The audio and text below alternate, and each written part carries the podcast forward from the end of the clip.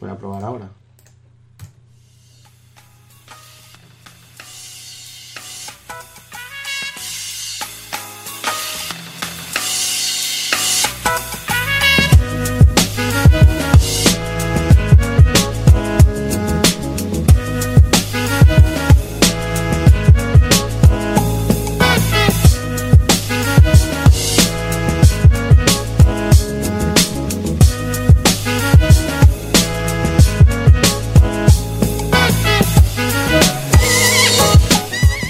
Hola, muy buenas a Ras de Lona Universe. Bienvenidos a una nueva edición de Inbox.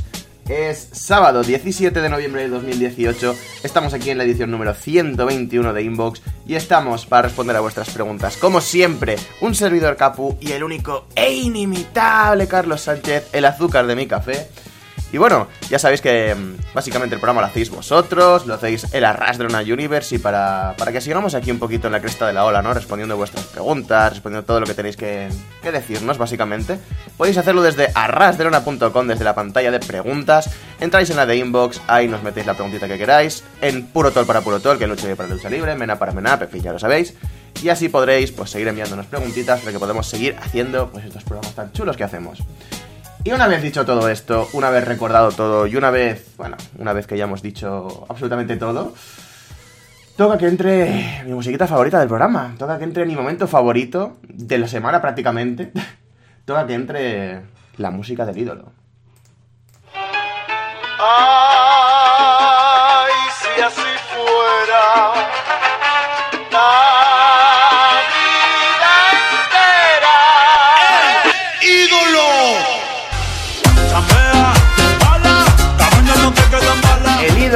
house, Bad Bunny is in the house, Carlos is in the house. Carlos, ¿qué tal? Hola, hola, ¿qué tal, Capu? ¿Qué tal, queridos oyentes? La Peña Caribeña. Muy bien, muy bien. Otro día más, estamos de nuevo con toda esta ansia, todas estas ganas de responder vuestras preguntas, esta vez por, por forma duplicada, ¿no? En una misma semana, cosa que de alguna manera os tiene que hacer extraño, igual que, que a nosotros. Pero mira, la verdad es que este pequeño momento que tenemos aquí de, catarsis, en el que te puedes un poco desmelenar, y sobre todo compartir con, con, vosotros vuestras dudas, vuestras opiniones y compartir este pequeño espacio de debate y de análisis y de todo aquello que, nos apetezca hablar sobre wrestling, pues es precioso y que sea por, por doble aquí no duele en absoluto y con muchas ganas de empezar el programa.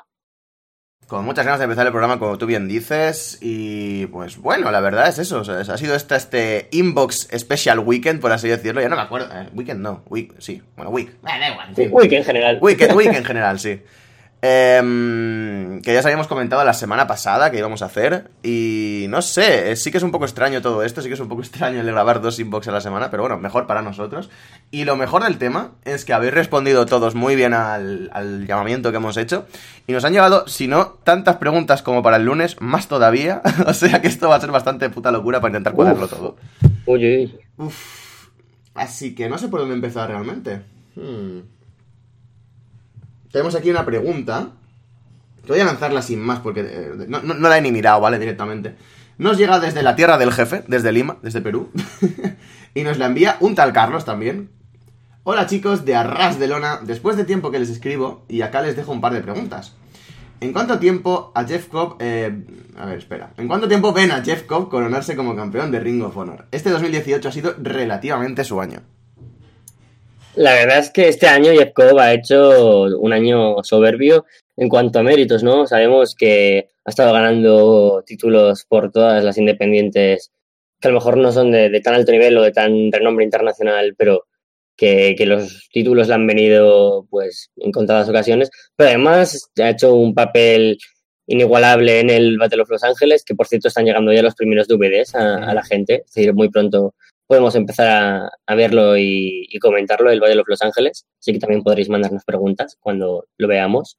Y, y, además eso, ¿no? Firmar por Ring of Honor, que ya se ha confirmado, lo confirmó él mismo hace cuestión de un par de días. Eh, llegó, venció a Punisme Martínez y se convirtió en campeón de televisión. Excelente, ¿no? El, el año que ha tenido, sobre todo a una repercusión un poco más global.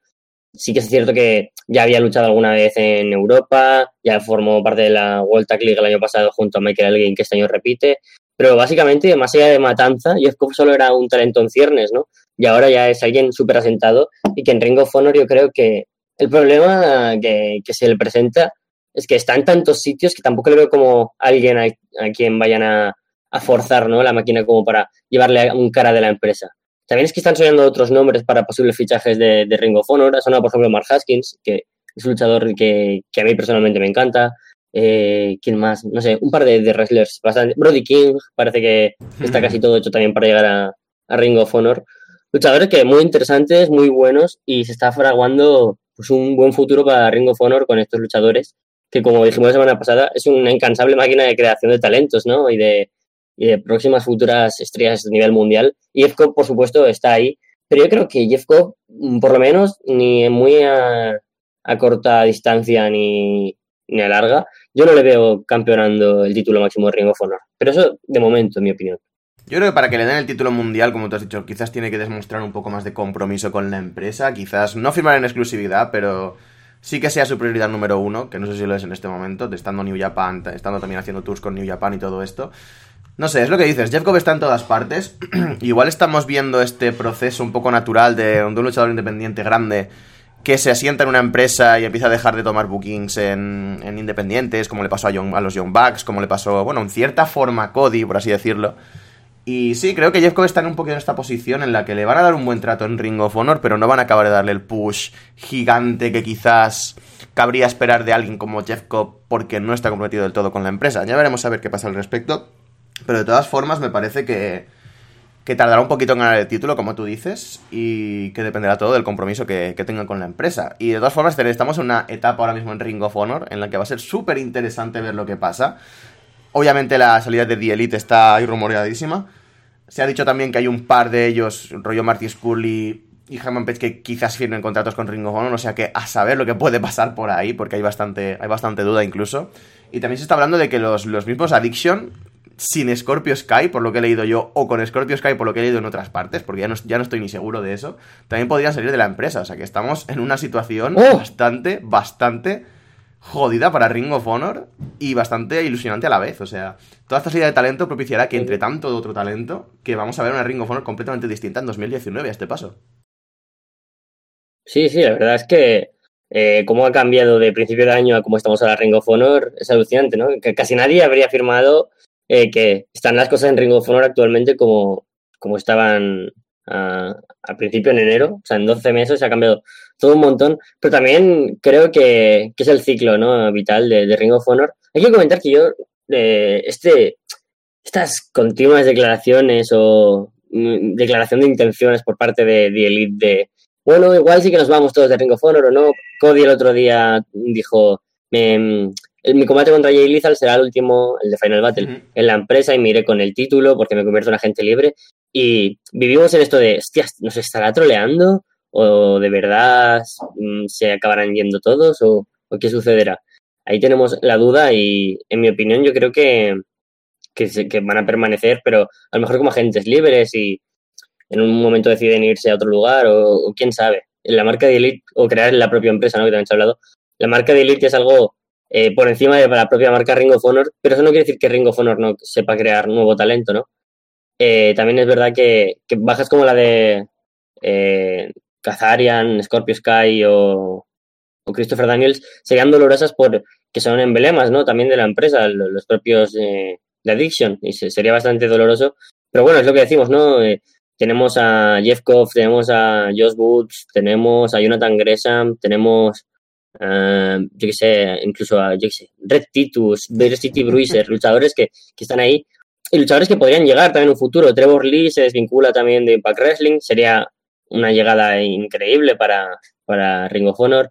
Los comentados anteriormente como Brody King, como también podría ser eh, el propio eh, el propio Jeff Kovic que ya está, pues sería, no sé, una fianza de nuevo para crear un nuevo roster y poder además continuar con estos emblemas que, que permanecen. No sé, estas cosas se van a ir viendo poco a poco, pero creo que, que Ring of Honor no tiene que tener miedo a perder luchadores porque pues como hemos dicho, Jeff Cobb ya, ya está dando un nivel increíble en Ring of Honor. Desde luego va a ser una, una temporada que nos va a tocar hablar mucho de contratos y mucho de estas cosas, mucho de este está hablando con este, este está hablando con el otro. Y eso hasta cierto punto es divertido Sí, sí. a veces, así que me subo bastante a- al carro de empezar a hacer aquí wrestling rosa respecto a los, a los contratos y estas cosas y estas contrataciones. Porque además es eso. Me encanta el concepto de wrestling. ¿Verdad? Es rosa. maravilloso. Porque además no solo es Ring of Honor, sino que ya WWE este está rumorando que va a contratar a otra oleada de talento independiente, lo cual hará que se mueva gente de MLW, gente de aquí, gente de allá, gente del otro lado. La misma MLW también está contratando gente. O sea que parece que se está convirtiendo esto en la época de firmemos todos a todo el mundo. Y no sé, va a ser bastante interesante ver cómo suben todos los rosters. Pero bueno, eso ya lo comentaremos si nos llegan otro tipo de preguntas, si nos llegan preguntas más adelante.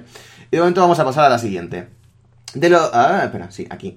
¿Quién podría ser el siguiente Ace para New Japan Pro Wrestling, ya que han bajado a Okada desde que perdió? Tanahashi se recuperó, pero ya tuvo su momento de ser el Ace. ¿Cómo, ¿Cómo quién sería el luchador que pueda ser quien lleve la imagen de la empresa? Ay, Dios mío. O sea, Carlos, te quiero mucho, pero. Uf.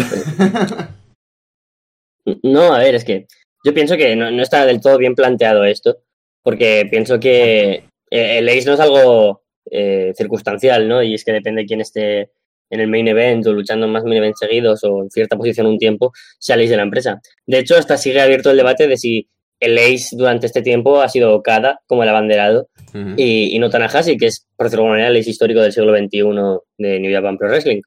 Yo, yo, per- personalmente, soy de los que opinan que Okada se ha convertido ya en el, en el faro en el que seguía New eh, New Japan Pro Wrestling porque ha sido el que ha abierto bastante las puertas a un nivel internacional, los eventos en Estados Unidos, fanbase ya muy asentada pues, desde aquí en España al, resto del mundo. Y, claro, por supuesto que, gente como, el, como Ishii, Shibata, eh, Nakamura aportaron a, a esta lanzadera, ¿no? Un poco más internacional por parte de New Japan, pero Tanahashi siempre ha sido el, luchador insignia de la empresa. Es algo así como, ¿quién sería ahora el Ace en WWE? ¿John Cena o Roman Reigns? Algo bastante similar, si John Cena no, no se hubiera ido a, tiempo parcial. Pero yo, yo creo que, que es eso. No, no es que haya un Ace futuro, decir, bueno, sí, es que ahora eh, Omega se va a convertir en el Ace de New Japan. No, no, no, es el IWGP World Heavyweight Champion y eso está de puta madre, pero tampoco quiere decir que vaya a ser el próximo cara de la empresa perfecto, que va a estar durante años como el líder consoli- consolidado del vestuario. Y, creo que esto lo pueden hacer muy pocos, ¿no? Está a la altura de, del propio Tanahashi y como mucho Okada, como próximo y que ya hemos hablado mucho, ¿no? Es que ha habido mucho debate sobre esto, el, el pase de antorcha, el, revelo- el relevo generacional entre Okada y Tanahashi, pero yo creo que se quedan ellos dos, ¿no? Al fin y al cabo todo se reduce a del siglo XXI los dos mejores luchadores de, que ha dado New Japan y posiblemente el mundo, teniendo además una de las mejores rivalidades que hemos visto en toda la historia del wrestling seguramente. Entonces yo creo que si hay que elegir un, un ace futuro, también sería mantener este legado de Okada y Tanahashi hasta un momento en el que ya sea un luchador que, que no tengamos ni idea de quién es porque es un Young Lion que ni siquiera ha debutado aún, o, o quién sabe. Es muy fácil esto que dices, no sé. Me parece que. O sea, muy fácil lo del John Lyon, lo demás complicado, lo del debate del Ace. Pero es eso, me parece que se ha cogido mal el concepto de Ace. O sea, un Ace porque. un- o sea, una cara de la empresa porque baje un poquito de los main events durante un tiempo, no deja de ser la cara de la empresa. El marketing de New Japan está alrededor de, de Kazuchika Okada de todas formas. Por mucho que Kenny Omega sea el campeón y sea ahora mismo el que representa em, la empresa, bueno, en mi universo todavía es, es Okada, pero eso es otro tema. Em, el Ace, la figura principal, el luchador sobre el que se asientan todos los demás y toda la empresa sigue siendo Okada. Ahora podríamos discutir si es Tanahashi también, como tú has dicho, si Okada ya, ya ha cogido el relevo, que yo creo que sí que lo cogió hace un par de años ya, o incluso tres. Em, pero es eso, básicamente. No creo que New Japan necesite plantearse quién es su siguiente Ace, porque con Okada tiene ya a su cara de la empresa, no solo para ahora mismo, sino para los siguientes 5 o 10 años, si es que Okada quiere luchar tanto, porque ya dijo que se quería retirar joven. Así que de momento no les corre prisa. Y lo único que dijo Kidani al respecto, que no sé por qué se me ha quedado mí en la cabeza, es que necesitan un main eventer muy joven. O sea que quizás esto sí que sea Mm. alguno de estos Young Lions, un main eventer face que pueda quizás Sí. ayudar a mm, bajar un poquito los pedales y no sé si me explico. Ah, como discutir el puesto de Isa Okada, en cierta forma. Eso sí que sería bastante interesante porque es un poco la, la oposición en la que está ahora mismo Tanahashi. Solo que Tanahashi ya está más- bastante más mayor y a pesar de que está para esa posición y para todo lo que le echen, porque es un pedazo de luchador que es uno en un mil años prácticamente, como dice, eh, sí que sería interesante tener esta figura ya en New Japan. No como va a ser el Ace ya, sino como el va a ser el Ace del futuro. De momento lo sigue siendo Okada, y Okada es el face del presente y del futuro. Así que tenemos Okada para rato, chicos, lo siento. Y que genial, la Sí, sí, por sí. mí, de, de puta madre, la verdad. A- a- amo a Okada. La cuestión es que eh, esto de que, que has dicho, de que, que Dani dijo que el próximo Ace tiene que ser alguien muy joven. Y si te pones a pensar en el ahora mismo Upper Midcard o Midcard, luchadores que estén optando al título Never, al título Intercontinental y WGP, eh, jóvenes, jóvenes, realmente no encontramos.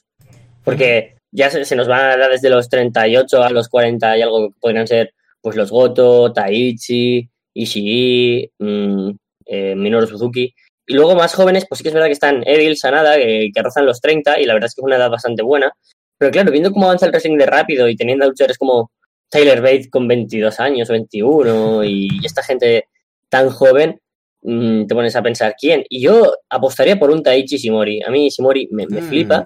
La verdad es que no, no- no sé cómo de, de jóvenes, pero ta- también te da 30 y algo. Quiero decir, rozará lo de Evil y Sanada. Eh, igual es hasta más viejo, pero me gustaría que se asentara sobre él. La putada es eso, ¿no? Que, ya tiene cierta edad, pero ya tiene una relevancia bastante amplia internacional. En New Japan estuvo luchando eh, brevemente durante una época de los 2000, pero su paso por el Japan, por eh, Noah especialmente, son los que ya le abarcan como que ya podría preceder a ser un luchador de tallaje mundial.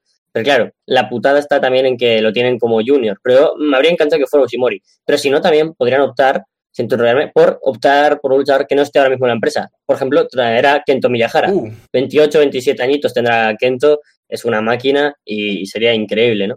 estoy mirando ahora, Ishimori tiene 35 años, está ya. ya, tiene una edad. pues no Yo joven, pensaba sí. que era bastante más joven también, ¿eh? O sea, es, es de Yo nombres que he escuchado muchísimo tiempo. Pero no me esperaba que tuviese 35 ya. Los, lo- o sea, es que pinta más, bastante más joven, sí. Y Okada, espérate que ya por curiosidad voy a mirar a Okada, 31. Cada 31, Es que es hostia, yo diciendo que es mucho. ma- Madre mía. Súper, súper. Pues, pues es que en verdad, no sé a qué hora se querrá a qué año se querrá retirar, pero ya solo con 5 o 6 años más, que tampoco sería mucho, o sea, acabar con Ujú. 36 años, eh, te da tiempo a construir ya un luchador para muchas generaciones. Pero mira, si, si hasta yo decía, sí, que Kento Miyahara como el gran futuro, porque tendrá. Creo que es que lo miré hace no mucho, que tiene 27 o 28, igual por 29 a lo sumo, sí, más o menos. y eso. Se llevará un par de años con Okada entonces. Te lo acabo de confirmar y ya pasamos a la siguiente pregunta si quieres. Kento Miyahara. Eh, 29 años, sí. es impresionante. Es- es- Yo pensaba que se llevaban como un 20 más de, entre los dos. Es que claro, un año de New Japan, un año de natural de New Japan, como se ve tantísimo y tan intenso, en cierta forma parece un, un, yo que sé, tres años de otras, ¿sabes? Sí, sí. es exagerado, algo de ese rollo, tiene que ser. Pasamos a la siguiente pregunta. De los mexicanos que están creciendo y saliendo a luchar en los circuitos de Estados Unidos, Reino Unido, Japón, Europa, etc., ¿quién podría alcanzar el nivel de importancia que, al que llegaron Pentagón y Fénix? Bandido, Flamita, Puma King, Daga, Laredo King. Nos pone ahí varios ejemplos. No sé, ¿tú quién piensas que pueden ser los siguientes Lucha Brothers, por así decirlo? Es muy buena pregunta y la verdad es que todos los que ha mencionado eh, me, me parecen que son los candidatos actualmente. Además, creo que la lista la podría ampliar muy poquito más. Son, son justo, sin contar, por supuesto, los luchadores que, por ejemplo, CMLL, que tiene ahí su universo muy propio y que son luchadores que, que tienen talla increíble, pero que, que no creo que vayan a tener una perspectiva parecida a la que han tenido Penta y Fénix. Es decir, por ejemplo, un Cavernario, un Titán, son luchadores increíbles. Pero es que tiraría a lo mejor más por, lo mejor por un Puma King o por un Daga. Eh, Daga, por cierto, es que antes he acabado de verlo. Por ejemplo, en MLW eh, tiene un papel pues, bastante interesante, ¿no? Junto a Conan, que Conan también representa a Penta y a, y a Fénix. Estoy empezando a, a seguir un poco MLW y, y seguir un poco su universo. Y me está interesando mucho. Y, y Daga es un luchador que llevo diciendo mucho tiempo que, que tiene un nivel increíble y no sé por qué lo, no, no lo estaba petando. Y ahora, por ejemplo, también ha ido a DDT, digo a DDT a... Uy, se me ha ido. A Dragon Dragon, Gate, Gate. y, se ha uni- y se ha uni- y se ha unido a Red, cosa que hace que con Neville Red ya tenga por lo menos dos buenos luchadores en, en el stable. Y haga eso, ¿no? Ya está en Estados Unidos, en México y en Japón, ya se está sentando un poquito más. Puma King también va a estar en DDT, va a estar en, en un par de torneos, y eso es alucinante. También lo hemos visto, si no me equivoco, en, en el Bola estuvo el propio Puma King. Flamita y Bandido, que ya creo que son los que tienen toda la, la- la pinta de estar en todos lados. Y este año, justo, mira, han sido campeones por parejas de Progress, Pro Wrestling Guerrilla, luchando, pues el mencionado Dragon Gate, eh, luchando en todos lados ya. eh, y, es genial. Entonces, ahora mismo sería difícil decantarse solo por uno o por dos, pero creo que, que todo Laredo Kid también ha estado en bastantes sitios, pero le veo como un pasito más por detrás. Pero también tiene toda esta perspectiva para, para seguir el camino de los mencionados anteriormente. Y no, podría decantarme ya por algunos, porque además me gustan todos mucho. Sobre todo Daga, si, si tengo que decir, ah, quédate con uno. A mí Daga me, me gusta mucho, mucho.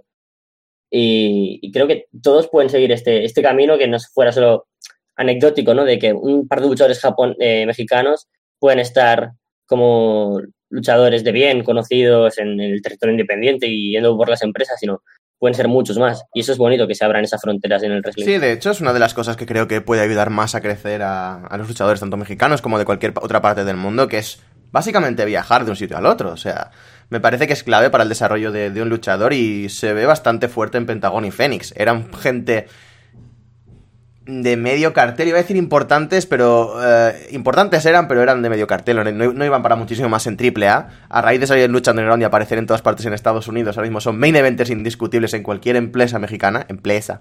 Y, y creo que les ayudó muchísimo la excursión en Estados Unidos, el ganar más repercusión por allí, el quizás aprender un poquito el estilo más americano, eh, no sé, no sé exactamente lo que fue, pero creo que les ha ayudado muchísimo a crecer. Y creo que a Flamita y, Bandido, que creo que son los dos grandes señalados para sustituirles, entre comillas, cuando Pentagón y Fénix acaben un poco su run por Estados Unidos, o, o lo amplíen y vayan a la, a la gran empresa, ¿no? Al gran imperio, ya veremos lo que pasa con ellos.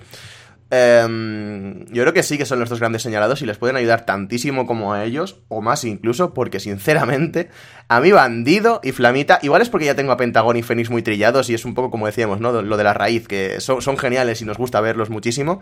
Ahora ya, por desgracia, yo no más, pero bueno. Em, pero como los ves tanto y tantísimo, eh, te acaban cansando un poco. Eh, igual Bandido y Flamita a mí me convencen más que Pentagón y Fénix incluso. Pero quizás es porque les he visto bastante menos. No sé cuál es el punto exactamente. Pero sí, si tuviera que señalar a dos grandes luchadores mexicanos para tener un gran run por Estados Unidos ahora mismo, eh, apuntaría a Bandido y Flamita sin duda.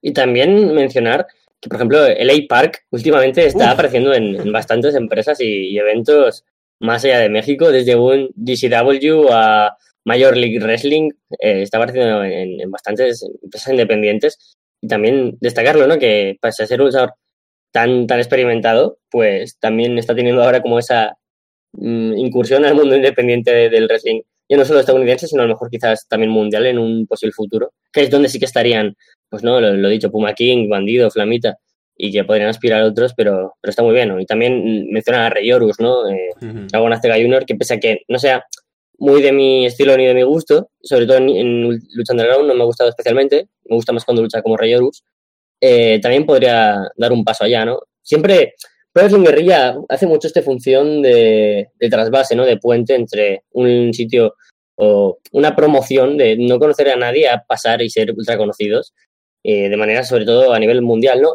Ahora que el wrestling ya es internacional, quiero decir, el wrestling independiente de lo mismo podemos estar viendo una promoción británica y que haya luchadores de Hungría, de Italia, de Francia, de España.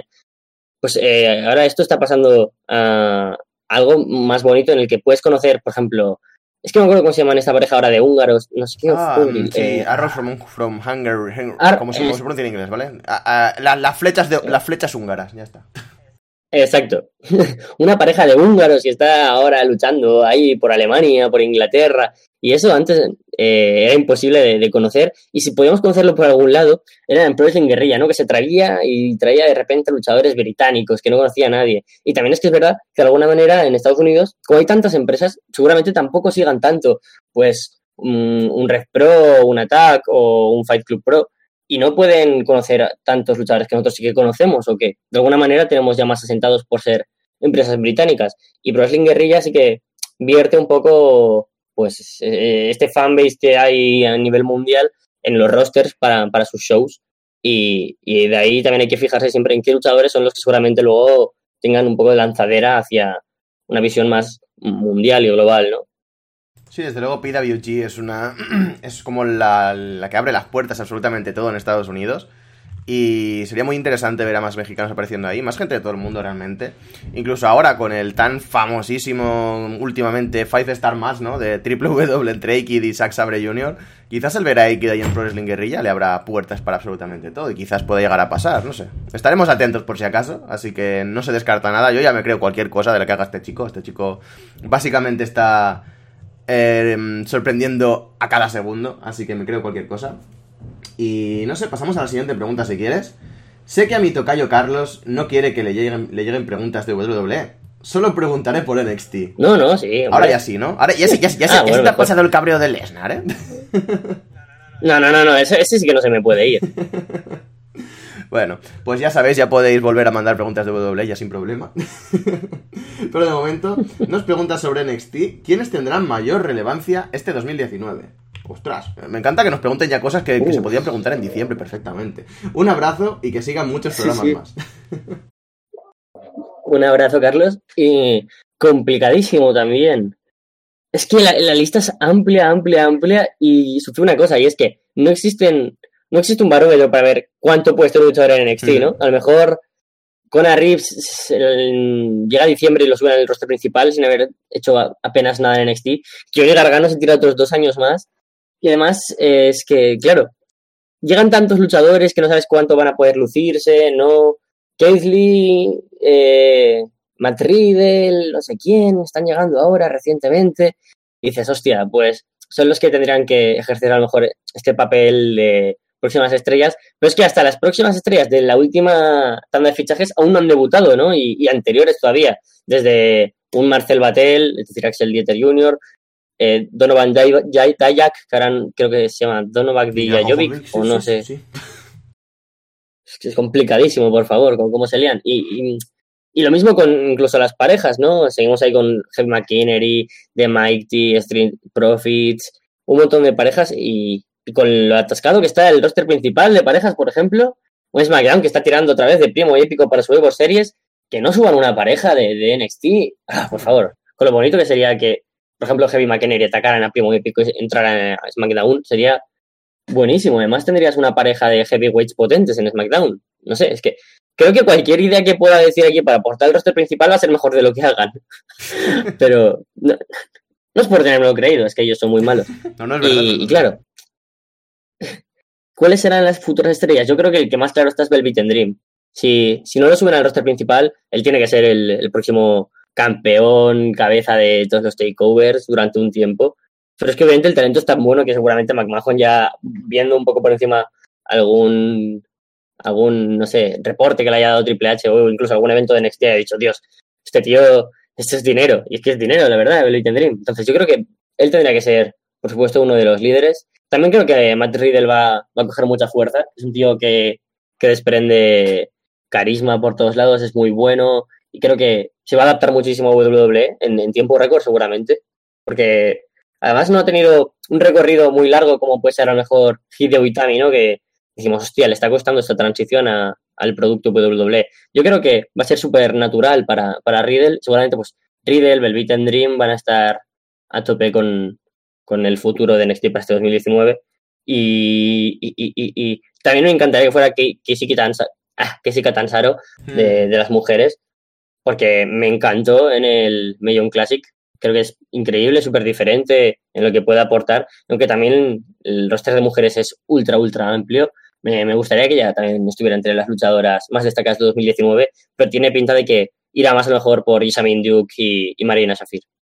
Yo creo que va a destacar mucho Riddick Moss. Estoy muy en su, en su carro, completamente. no, pero en serio. Eh, me parece que mm, sí, los, grandes nombres que van a destacar este 2019 son lo que, un poco lo que has dicho, ¿no? Matt Riddle seguramente le pongan en posición muy alta. Yo creo que Keith Lee quizás le tienen que poner un poquito más fuerte porque de momento NXT no ha hecho gran cosa. Simplemente ha, ha llegado a NXT y ya está. Y que Velvet Dream va a ser la gran estrella de NXT durante 2019, se lo tengo clarísimo. Va a ser, mm, si no lo gana antes incluso, que ya ni, me- ni, ni sé qué decirte. En 2019 yo creo que sí que va a ser cuando gane el título de NXT, cuando se convierta un poco en la cara de, de NXT. Vamos a ver bastantes cosas raras como el Dream como campeón de NXT, así que va a ser interesante de ver. Pero 2019 desde luego va a ser su año. Y no sé, de gente más que estén hacia, hacia, hacia, eh, hacia abajo, no sé hablar hoy, disculpadme. Lo que tú dices, ¿no? Las, las Horsewomen de, de MMA van a estar ahí sí o sí en cuanto a mujeres. Y de gente que está entrenando en el Performance Center es que hay tantísima. Y lo comentaba justo ayer, que hay tanta gente que incluso ya no recuerdo que han firmado por WWE. Que me resulta complicado hacer un cálculo estimado de gente que pueda subir allá arriba. Sé que aquí nuestro amigo Dijak, que me, me desespero diciendo su nombre, voy a llamarle Dijak a secas, ¿vale? Eh, estaba haciendo tag team con un tal Brennan Williams, que era más o menos igual de alto que él. O sea que puede ser bastante interesante si llegan a llegar a, a NXT TV. No sé si siguen haciendo pareja o no. Quizás es el año 2019 en el que empezamos a ver a indios random eh, luchando por NXT, eh, más de forma, de forma más, con, más consecuente, más, más eh, consistentemente, perdón. Y quizás, pues no sé, me gustaría muchísimo ver a- al famosísimo Cigala de, del primer evento de, de WWE en Arabia Saudí. Me encantaría mucho que llegase a NXT TV. Y fuera de él, pues quizás Mar- Marcel Barcel me parece que es el talento más desperdiciado que tiene NXT ahora mismo en cuanto a podría estar en NXT TV petándolo fuerte. Y quizás también Luke Menzies, que es un británico que ficharon hace poquísimo, que es medallista olímpico, ya veis que es súper jodidamente fuerte. Y no sé, son esa gente que creo que sí que va a estar en 2019 el año que viene. Mm, A la mayoría no le van a poner el foco, pero sí que van a debutar y van a hacer algún papelito interesante, creo yo. Mm. Aunque yo, yo también creo que se me había olvidado por completo Ethan Carter, Oh, sí. o sea, Easy 3. Se me había olvidado de él. O sea, es que digo, hostia, aparte de estos luchadores, ¿quién me falta? Digo, hombre, pues Ricochet, Easy 3. Digo, sí, sí, nos estamos olvidando de algunos luchadores importantes. Yo creo que Easy 3 también va a ser seguramente eh, campeón de NXT. O si no, de Norteamérica se lo quita Ricochet. Pero es que, por ejemplo, Ricochet podría decir, sí, va a ser el próximo que, que despunte en NXT o de las próximas estrellas. Pero creo que antes de verano ya estará en el roster principal Ricochet. Y pienso lo mismo de un dispute de era, seguramente, y por eso no, no les he mencionado, pero creo que con Velvet and Dream, con el propio EC3, con incluso man, o Matt Riddle, y quizás incluso alguna pareja otra vez de Mighty o algo, eh, trabajarán con ellos en el roster de, de NXT y subirán pronto, pues, Alistair Black, Tomás y Johnny Gargano tendrían que estar ya preparados para subir al roster principal, Oni Lorcan y Danny Burch, yo también lo diría. Así que a lo mejor también habría que apuntar War Riders como, como Hmm. pareja a seguir en NXT. Sí, desde luego todo lo que falta por llegar, ¿no? Que se estaba rumoreando pues Shane Strickland, se estaba rumoreando Trevor Lee, se estaba rumoreando no sé quién más, que estaba por ahí también en la, en la cola. Y todos los que van a fichar porque van a ser incapaces de fichar a Elite, o sea, esto va así. Van a tener que fichar a muchísima gente de fuera por, eh, por orgullo propio o porque quizás les interesan de verdad, no tengo ni idea. Pero desde luego la máquina de NXT no para y cuanto más gente sube, más gente van a contratar. Así que a saber lo que veremos en 2019. Va a ser bastante complicado de predecir, como siempre, prácticamente estos últimos años. Y no nos movemos de Lima, no nos movemos de la tierra del jefe, de nuevo. Y nos llega una pregunta de Renzo Amore. Hola muchachos, gracias por los dos programas en una semana. Mi única pregunta es... En toda una semana, muy mal, ¿eh, Renzo? Una pregunta solo. ¿Qué opinan sobre un Survivor Series que enfrente Raw, SmackDown y NXT con triples amenazas entre campeones? Según los campeones actuales, elijan a los ganadores de las peleas. Madre de Dios. Wow, sería, sería muy interesante porque yo, como fan acérrimo de, de NXT, pienso que, que se ha convertido en una marca, en un territorio de desarrollo y se podría desarrollar esto, pero ya sabemos que mm, no lo ven así en WWE y es casi imposible para que la única cosa que suceda de WWE contra NXT es un torneo de League of Legends organizado por Sí. Xavier Woods. y, imagínate, es- esos lu- luchadores que forman parte del torneo, en un combate ya sería la hostia, porque por parte de NXT están eh, de- representando a las mujeres, está eh, ah, Shayna Baszler, luego está Johnny, Johnny Gargano, Adam Cole y me falta alguien. Adam Cole. No, me acuerdo quién más, pero también ah, alucinante. Y por parte del roster principal está Seth Rollins, está Cesaro, está Tyler Breeze, está. Hasta la Kota Kai también en NXT, Oh. vale, hay, hay dos mujeres. O sea, el, el- ya, o sea, un combate por equipos entre luchadores que hay en un torneo de League of Legends sería alucinante, pues como para pensar en un torneo de verdad. Y, y la verdad es que me gustaría el formato de lucha de marcas. No en equipos, pero sí entre los campeones, ¿no? Por ejemplo, campeón de Norteamérica contra Estados Unidos contra el Intercontinental, parejas, mujeres. Sería, sería muy guay. Sí, ¿por, por cuál quieres que empecemos a hacer nuestro quién ganaría? Estoy aquí, mientras tanto lo he estado estimando, he estado escribiendo, porque no me acordaba, te lo juro, de la cartelera en general de Survivor Series, y eso que es muy buena, no me acordaba de los, de los campeones en cierta forma. Mira lo mucho que estoy siguiendo el producto de, de WWE ahora mismo. Ostras. Es acojonante. Así que tengo aquí, me falta el de mujeres, que es Ronda Rousey, eh, tenemos a... Vaya, ¿no? Contra Charlotte, Charlotte. será finalmente. Y... y Shayna Baszler, ¿no? Es la campeona de NXT.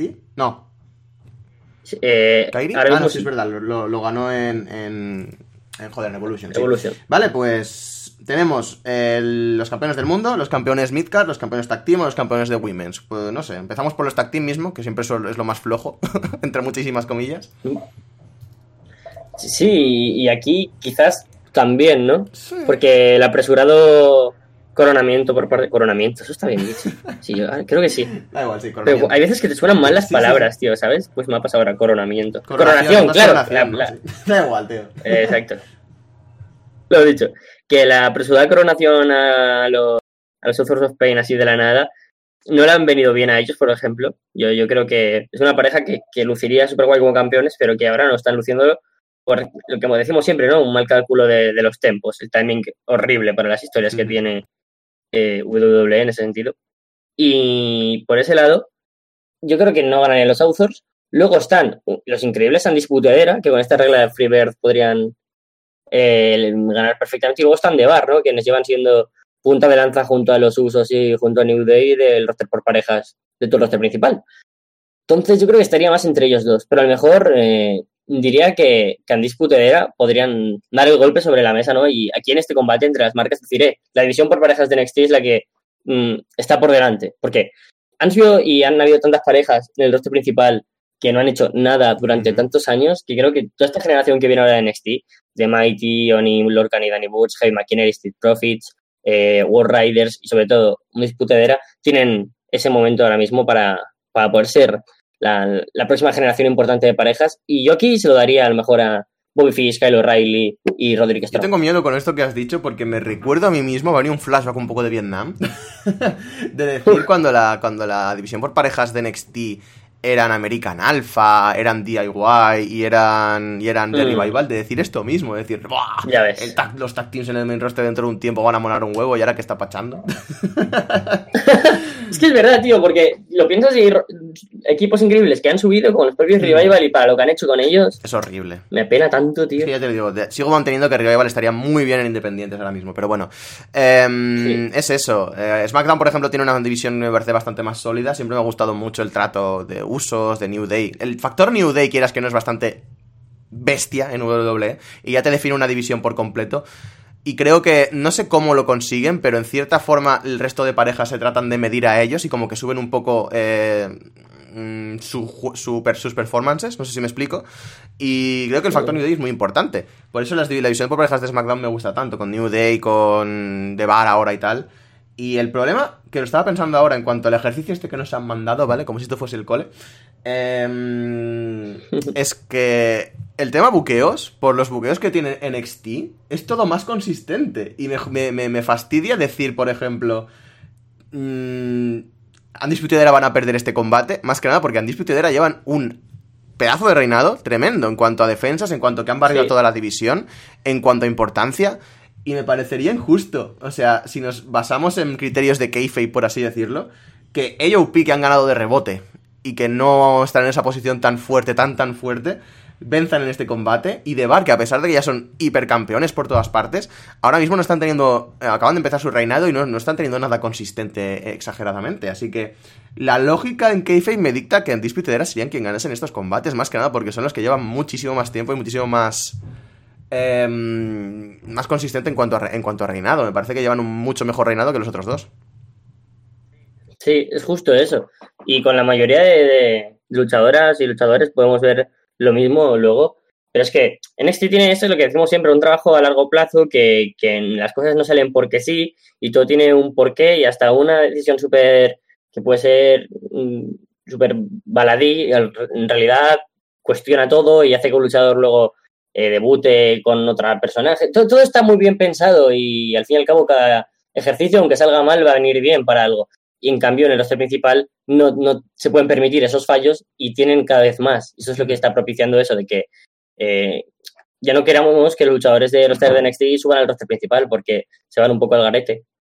Básicamente es eso. O sea que pondríamos como disfrutadera de ganadores de este, de este primer combate. Yo seguro. Yo, yo, desde luego también apostaría por ellos. O sea, hmm, me parece que ya da, ya da mis razones al respecto.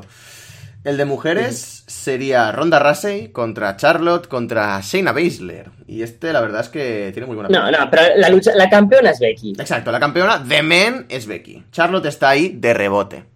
Asquerosa. Claro. Buah, es que este para mí sería el main event. Hmm, O sea, lo siento mucho. Tienes a Brock Lesnar, a Daniel Bryan y a, y a Tommaso Ciampa, pero es que para mí el main event tendría que ser este. hmm. Eh, ¿Cómo Becky se ha convertido en, en un fenómeno, Sí, tío? sí, como sí, si fuera Operación Triunfo 1, como si fuera, no sé, algo, algo, algo- que sabíamos que había talento y que era bueno y que lo pedíamos, pero no sabíamos que podía dar tanto. Y cuando se hizo Gil, todos dijimos, eh, muy bien, mola, pero vamos a seguir apoyándola aunque sea Gil. Pero es que ahora es, da igual lo que sea, a tope con, con Becky Lynch. Era una luchadora que tampoco era totalmente de mi encanto, ¿no? Decía, sí, es buena. eh, uno de mis combates favoritos de NXT fue suyo, ahí contra Bailey y tal. Pero pensaba que estaba muy estancada. Pero es que qué bien le ha sentado todo el personaje nuevo. Me, me- me flipa cada promo, cada combate, cada cosa que hace. Es increíble. Es que eh, me he convertido en un fanboy, lo siento mucho. Ya voy a defender lo indefendible si hace falta para Becky. Y por supuesto, Ronda Rousey, la revelación del wrestling este año, seguramente. Eh, porque na- nadie se esperaba ese nivel por parte de Ronda Rousey. Haters pueden decir que, que bueno, y este título apresurado tampoco era mm, en el momento adecuado. Luchadoras lleva mucho tiempo optando a este título, como Nia Jax, no sé quién. Sí, es verdad, pero si está ahí también es porque de alguna manera mm, la gente le ha seguido apoyando y, y demás, más allá de solo ser Ronda Rousey, por un nivel espléndido, un combate buenísimo, sacándole un buen combate incluso a Stephanie Ah, vale, pensaba, que ibas a decir, pensaba que ibas a decir a otra y vamos a discutir tú y yo. ¿A quién, a quién iba a a, la gran? Nikki, tío, a Nikki Vela. Ah, no, no. Pero a Nikki Bella tampoco se lo hizo tan No, no, mal, pero, tío. Y... pero claro, ahí es donde lo que discuto yo. Ese combate, al igual que uno que tuvo con Charlotte hace mil, gran parte es mérito de Nikki Vela. Y tengo que decirlo. Sí, sí, sí, sí. Yo, yo, yo te digo que, que Nikki Bella me parece no tan mala.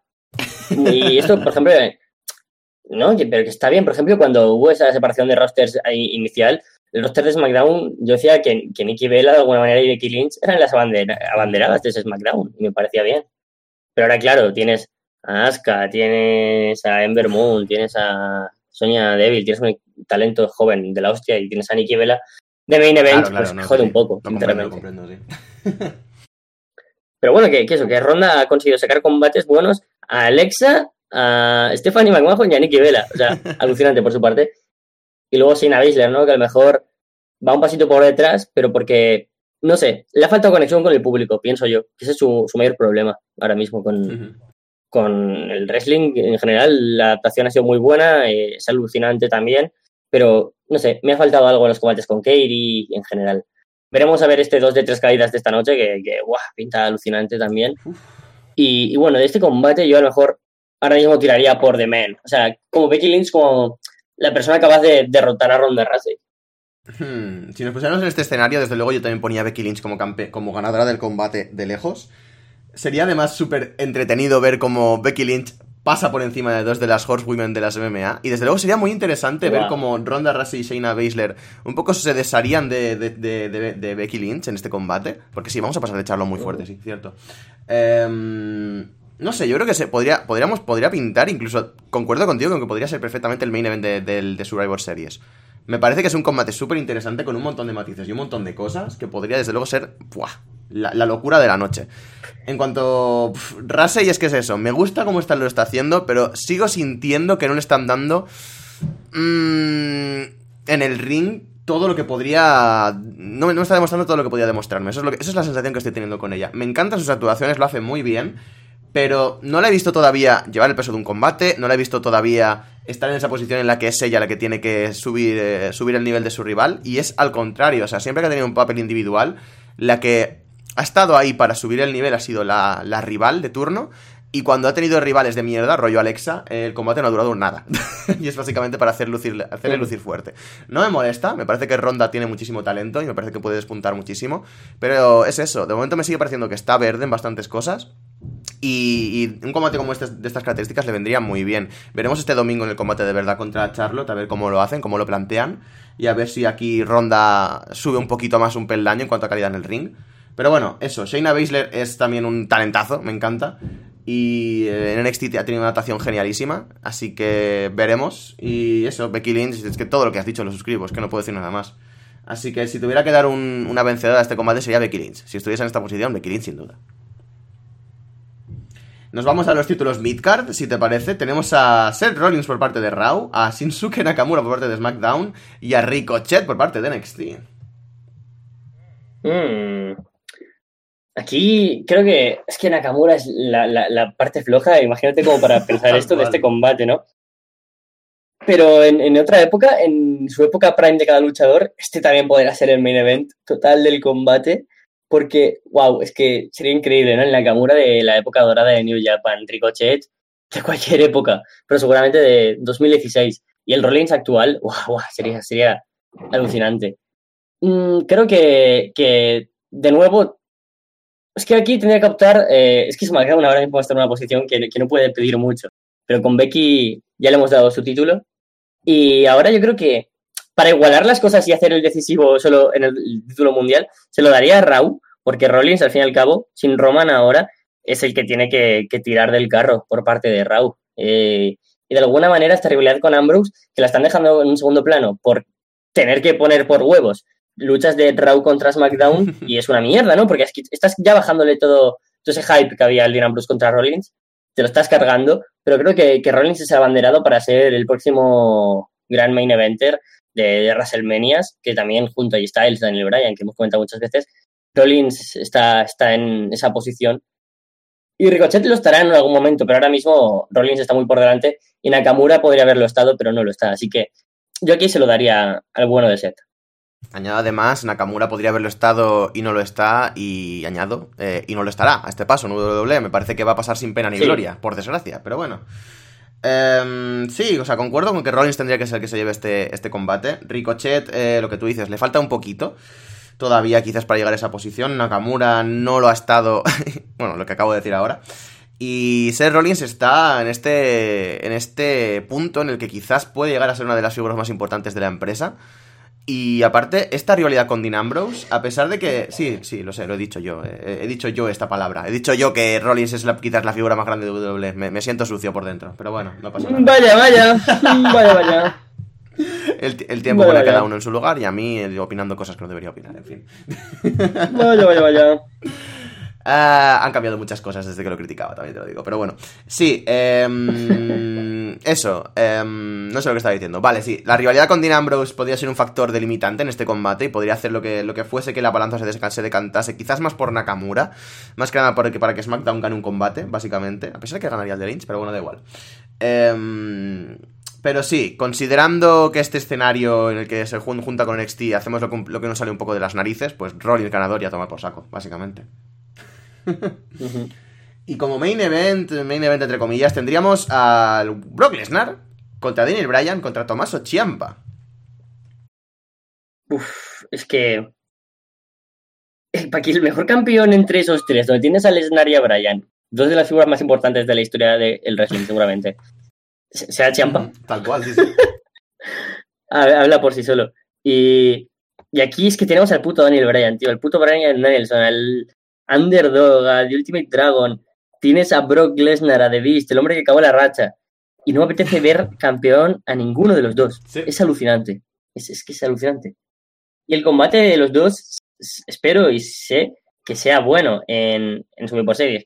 Pero hemos tenido ya esta construcción de, de Lesnar, donde se ha cargado a Braun Strowman en cinco minutos, que qué credibilidad puede tener un Bryan que, que pierde contra los usos, ya ha perdido contra Styles, ya ha tenido que ganarle con un low blow. O sea, ¿qué es esto, tío? Ya que no, no espero nada y, los, y lo que podría esperar tampoco lo espero ya.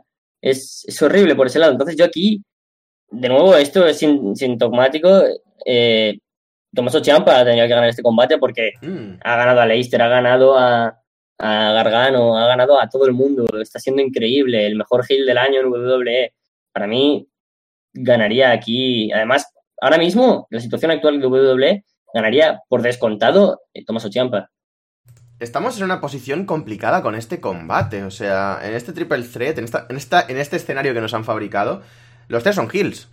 O sea, va a ser. Sí, claro, es un main complicado. No, no sab- no sabría yo cómo enfocarlo exactamente. Vale, Daniel Bryan es Daniel Bryan. Y a pesar de que ha hecho el turn heel recientemente y contra AJ Styles, y no van a explicarlo porque ha sido el día, o sea, justo en la semana de, de Royal Rumble, iba a quedar un combate, o sea, de Royal Rumble, de Survivor Series, perdón, iba a quedar un combate raro de cojones, porque la gente supo que le seguirá alabando, pero a la vez no hará lo mismo en el ring que haría que si fuese face, no sé, va a ser raro. Em, en este escenario, el campeón más longevo, el campeón más fuerte de ellos es Chiampa. Pero a la vez, Chiampa mm, ha tenido un reinado en el que se ha, se ha puesto por encima de sus rivales, quizás no siendo el mejor del combate. Está en esta posición de ser un heel, no cobarde, no un heel prototípico de WWE, pero un heel quizás que no están las expectativas que él mismo se genera de sí mismo. No sé, es un poco complicado en cuanto a kayfabe. eh, yo casi que le daría la victoria a Bryan antes de antes de a. Más que nada porque mm, con este- con esta nueva actitud, con este nuevo de esto, a saber por dónde nos puede salir. Y tengo clarísimo que Bryan y Ciampa se aliarían para mandar a Lesnar a tomar por saco del combate y se enfrentarían justamente ellos dos. Así que va a ser complicado. Yo le daría la victoria a Bryan en este, en este combate. Y en cuanto al Survivor Series de verdad, al de esta semana, va a ser complicado porque espero un buen combate, porque Bryan ya tenía planteado el combate desde hace mucho tiempo, desde que se retiró. Él dijo que quería volver para luchar contra Brock Lesnar, pero claro, era un diferente Brock Lesnar y era un diferente Daniel Bryan. Lesnar en esa época era súper abucheado, era completamente el heel de la empresa, o el face incluso, depende de la arena en la que fueses. Y Bryan era el face por excelencia. Ahora mismo Lesnar a la gente se la suda, pero tres pares de cojones. Y Bryan es el heel. O sea, no sé cómo van a plantearlo, va a ser jodidamente raro. Es que encima este Brian Hill, a mí por lo menos, me da la sensación de que, de, que es la manera para reactivarlo, ¿no? Como no es un turn heel que estuvieran planeado, sino de que, bueno, es que Brian ya no está conectado como, como debería serlo. Pero me parece fatal, ¿no? Eh, a lo mejor no es una comparación tan, tan acertada, pero eh, yo decía, ¿no han tenido huevos de hacer el turn heel a Roman Reigns y se lo hacen a Brian, que es el tío más querido de, de- de todo Internet? O sea, ya no del wrestling, sino del mundo. Es, es, es- extraño, ¿no? Porque se han atrevido a hacer esto. Que eso está bien, ¿no? Yo, yo soy partidario de que todo el mundo podría ser face, todo el mundo podría ser heel. Y, y el tío que se desenvuelva la mejor opción, a veces hay que sacarle de ahí para que intente dar otra mejor perspectiva a su personaje. Y, y ahora con Brian, pues confío, ¿no? En que puede hacerlo mejor que como face, que a mí no me ha cautivado especialmente. También es que ha tenido unos rivales y unas rivalidades que primero Big Cash, ¿vale? Ya pa- partiendo de ahí. Y luego, ¿qué ha tenido? Na- na- nada. O sea, lo, lo pienso y, no me acuerdo. Contra Que- que casi, contra Miz y Maris. casi contra mí. Cierto, Buah, claro, hostia, es que el tener ahí a Maris y a, y a Brivela, a mí me, por lo Mm. menos me, me sentó un poco mal, ¿no? Podría haber sido la rivalidad que, que podría haber dado la vuelta al mundo después de lo bien que se planteó hace años, ese cliffhanger Sí, casi. sí. Y nada, se quedó un poco aquí atrás. Y estoy viendo aquí delante que tengo mi personaje de Daniel Bryan y digo, ay, hijo mío, tienes a Nakamura y se te están pegando las cosas. Hostia, impresionante, eh, por osmosis ahí. La vagueza, impresionante. Eh, Es que mira, tengo encima, al lado luego tengo a Zack Ryder y es como, mira, Es un bueno, podríais estar peor, ¿no? sí, sí. podría estar peor que al lado tengo a Sting y a Edge, que están lesionados y, y por lo tanto retirados. Tío, tu estantería me encanta. O sea, es maravilloso. En fin, no, sí. Tengo- Mm. Sí, sí, tal cual. No, que me, me parece curioso, ¿no? Que me he dado cuenta que la mitad se estuvieron retirados por, por lesión, aunque Bryan ha vuelto. Y luego tengo a Nakamura y a Ryder, que, que, bueno, parecía que sí, los dos. Me encanta, me, me- me encanta tu elección de, de, de- luchadores a los que comprar figuritas. O sea, me encanta. no, o sea, es eso. Daniel Bryan es. Es que justo su retorno ha llegado en el peor año posible. Tal cual. Sí, O sea- y además de verdad. Nivel creativo por los putos suelos este año, horrible, incluso peor que el año pasado, que ya telita. Y ha sido el peor momento posible. Es que parece que no haya tenido ideas para él, les haya venido como de, de golpe. eh, lo ha intentado con Demiz, el plan, vale, esto, esto va a estar guay, pero es que no era el momento tampoco. O sea, lo siento, no era el momento. Era la rivalidad posiblemente que más hype tenía yo de lejos de WWE. Y la han hecho mierda. Pero en fin. Tal cual. Eh, aprovechando que estamos hablando justo de Daniel Bryan, eh, nos mandan una pregunta también de Chile. Bueno, no, nos hemos, movido, nos hemos movido, ahora estamos en Chile. Nos la mandan desde Chile, Somewhere in the World. Eh, hola chicos, un saludo. Mi pregunta es, con el turn de Gargano y el reciente turn de Daniel Bryan, ¿quiénes creen que pueden ser los nuevos faces de las respectivas marcas? Uh, qué buena.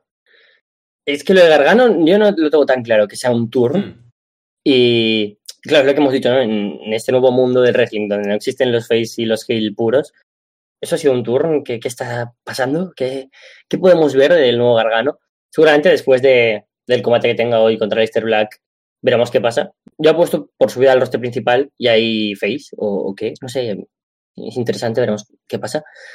Pero, pero es buena pregunta, ¿no? Porque tenías a el face pequeñito al que adora el público y sonríe, ¿no? El- es el prototipo de face, básicamente. No el prototipo de face como Hulk Hogan o Lex Luger, sino un prototipo de face más actual, ¿no? Más, normativo actualmente. Y creo que en el roster principal, sobre todo en, en SmackDown, ahora mismo es complicado, ¿no? Porque lo piensas y, y sobre todo hay o luchadores muy jóvenes, pero heels, como Andrade de Cien Almas, o no tan jóvenes, pero como Myth o Samoa Joe. Elías. Eh, y, lo- y- Claro, pero Elías está en Raw. Va- vale, pues Elías, vale, Elías, ya está. No, pero iba a decir, mi, mi opción aquí sería la de que Gargano suba a SmackDown como el face, tío. Uh. Hmm. O sea, creo, creo que al fin y al cabo su paso por NXT ha estado perfecto, ¿no? Ha hecho de todo y lo ha hecho todo a las mil maravillas. Ha tenido hasta varios cinco estrellas, campeón por parejas, eh, no, no ha ganado de NXT, pero como si lo hubiera ganado. ¿Por qué no subir ahora otra vez como la cara de la empresa para, o sea, la cara face de, la marca para SmackDown? Imagínate, es que imagínate ahora de verdad eh, Gargano contra Styles, Gargano Bryan, Gargano anda, decían más dos. Serían increíbles, pero luego resultarán horribles, pero solo en, la libretita ya, se ve bien. Y en NXT, yo, pese a que Ethan Carter me gusta más de Hill, veo ahí una, posi- una posibilidad con él, pero si no, también me gustaría que fuera mm, Ricochet, seguramente, ¿no? Porque es, es difícil luchadores con tanta personalidad face como tenía Gargano, porque vienen de indies o, o vienen con un gran papel heel muy marcado, como Adam Cole, como Ethan Carter, y es difícil pensar en un gran face. Tampoco veo a Keith Lee siendo el, el face al que Ah. quieran ver los niños. Pero también me pega como face. Mm, yo sí, creo que Ricochet es el que más me pegaría en esa nueva A figura. mí me gusta esto de Gargano subiendo como face a SmackDown, pero a saber cómo, cómo se lo tomaría la gente. O sea, desde luego, yo ya considero un error el turn heel. O sea, no me gusta absolutamente nada que Gargano sea heel, no me pega absolutamente nada.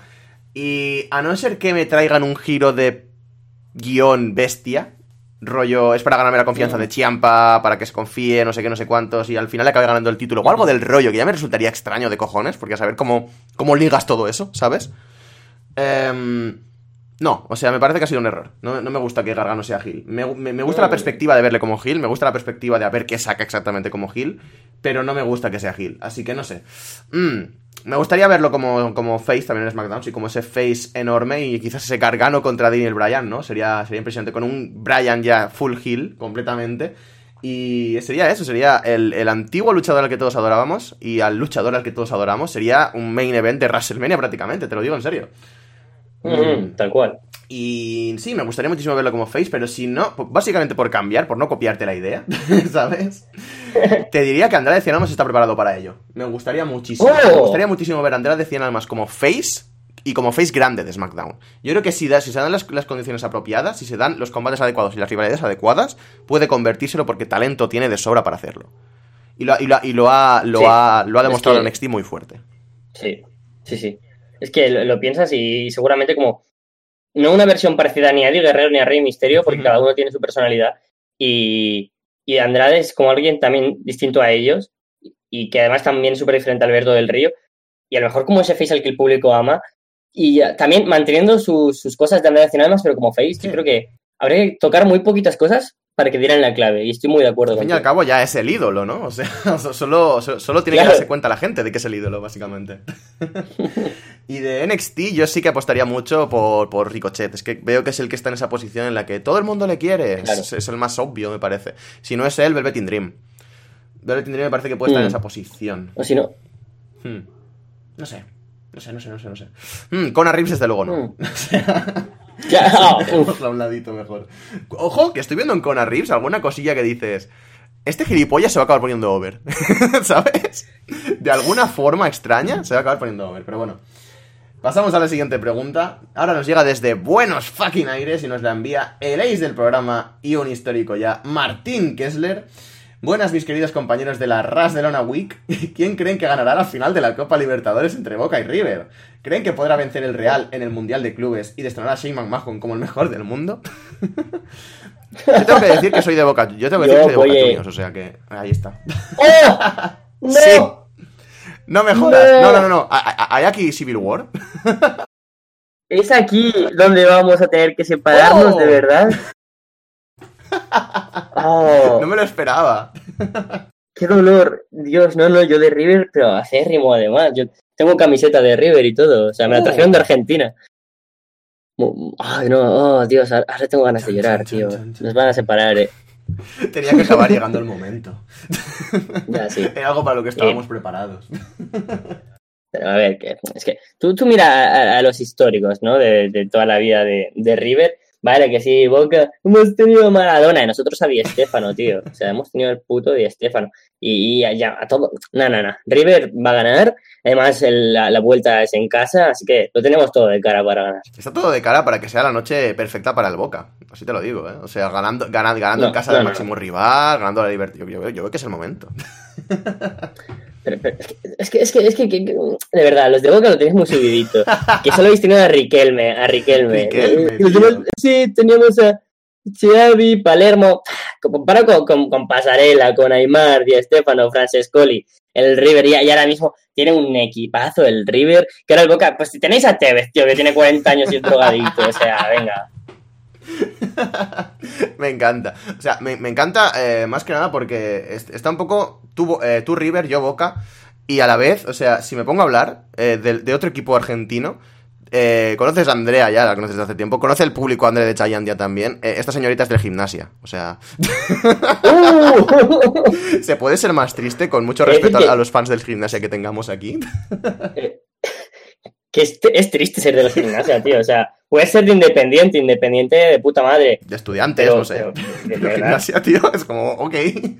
Te- teniendo, yo qué sé, teniendo el Sevilla o el Betis, ¿sabes? Yo soy del Orcera, ¿sabes? No sé. o sea, sí, un argentinos juniors, aunque sea, que, que, que da menos penita de verdad, es que, es que está feo. y en cuanto al, al Real en el Mundial de Clubes, ¿qué opinas ahí al respecto? ¿Qué tenemos ahí? ¿Podrá estronar a Que,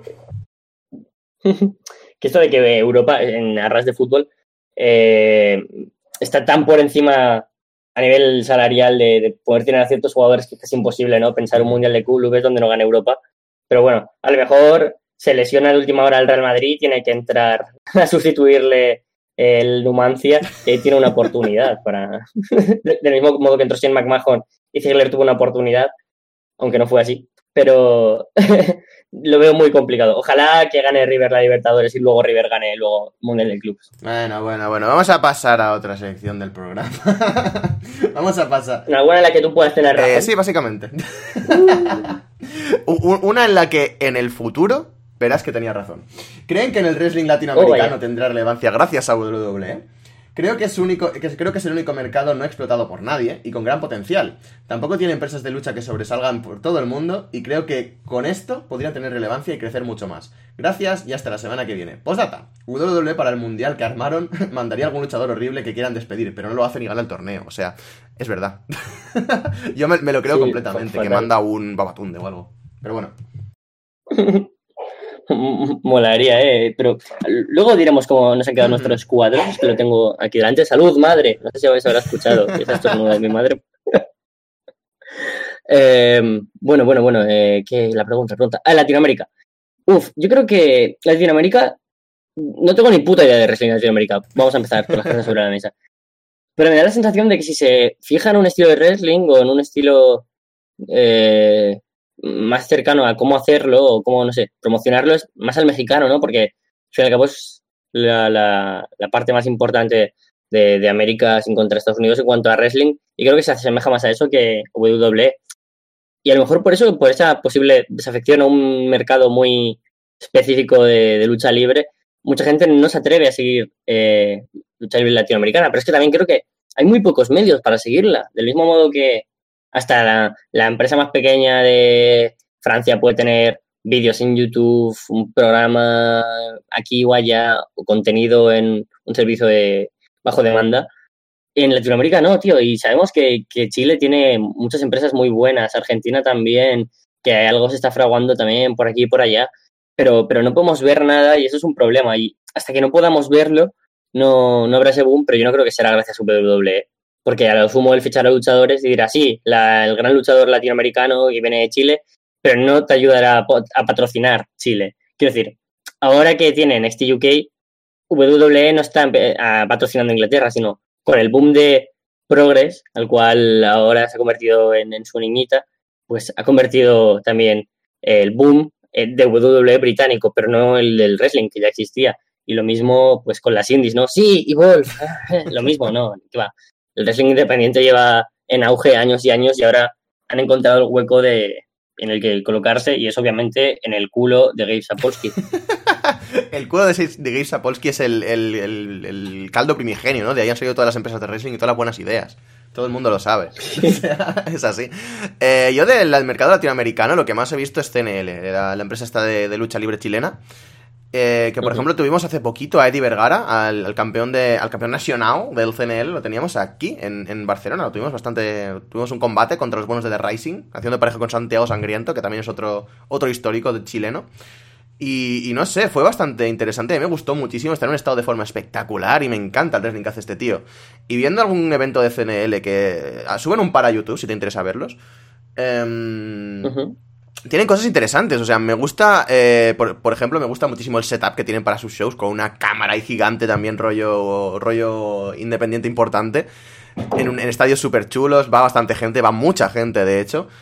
Pero, por favor, lo primero que cambien la producción de cámaras, por favor. Ese, ese, ese, ese, hard cámara elevada, uff, duele bastante de ver. Eh, pero sí, o sea, me parece que tienen bastante talento y hacen las cosas muy chulas. Y yo creo que incluso un pactito aquí con una empresa española para venir de vez en cuando o para ir ahí a Chile, yo creo que sería muy interesante. Pero bueno, me parece que sí que tienen talento. Al menos lo que he visto yo de Chile me ha gustado mucho. He visto también de, Argentina, no me acuerdo qué empresa era. No sé si era Lucha, eh, lucha, Lucha Extrema o alguna de estas, me parece. Que es como. mm, Corregidme, vale muchísimo con esto. Pero no sé si es como la heredera de 100% Lucha o algo del rollo, no tengo ni idea. Eh, he visto algún combate suyo y también tienen bastante buen nivel. Yo creo que hay cosillas chulas en cada país un poquito. En Perú sé también que había que estaba Imperio, que también estaba bastante fuerte. Creo que hay cosillas interesantes en cada país y creo que hay cosillas bastante chulas. Y quizás centralizarlo todo en cierta forma pues, bajo la bandera de WWE con WWE Latinoamérica ayudase bastante a que se propagase la lucha libre por ahí. Pero. No sé hasta qué punto, ¿sabes? O sea, soy más partidario de que los escenarios en, en- en- del wrestling crezcan por sí mismos antes que por fu- fuerzas externas como WWE o empresas grandes. Así que yo creo que en Chile, por ejemplo, están haciendo las cosas muy bien, hay mucho interés, están subiendo las cosas y pueden perfectamente valerse por sí mismos para crecer sin necesitar a WWE. Así que yo preferiría que WWE de momento no entrase en esa ecuación, la verdad. De momento, y si puede ser, nunca jamás. Y bueno, íbamos a pasar a la última pregunta del programa de hoy. Pero no sé si poner esta pregunta o vamos directamente a, a enseñar nuestros cuadros tan magníficos que hemos hecho.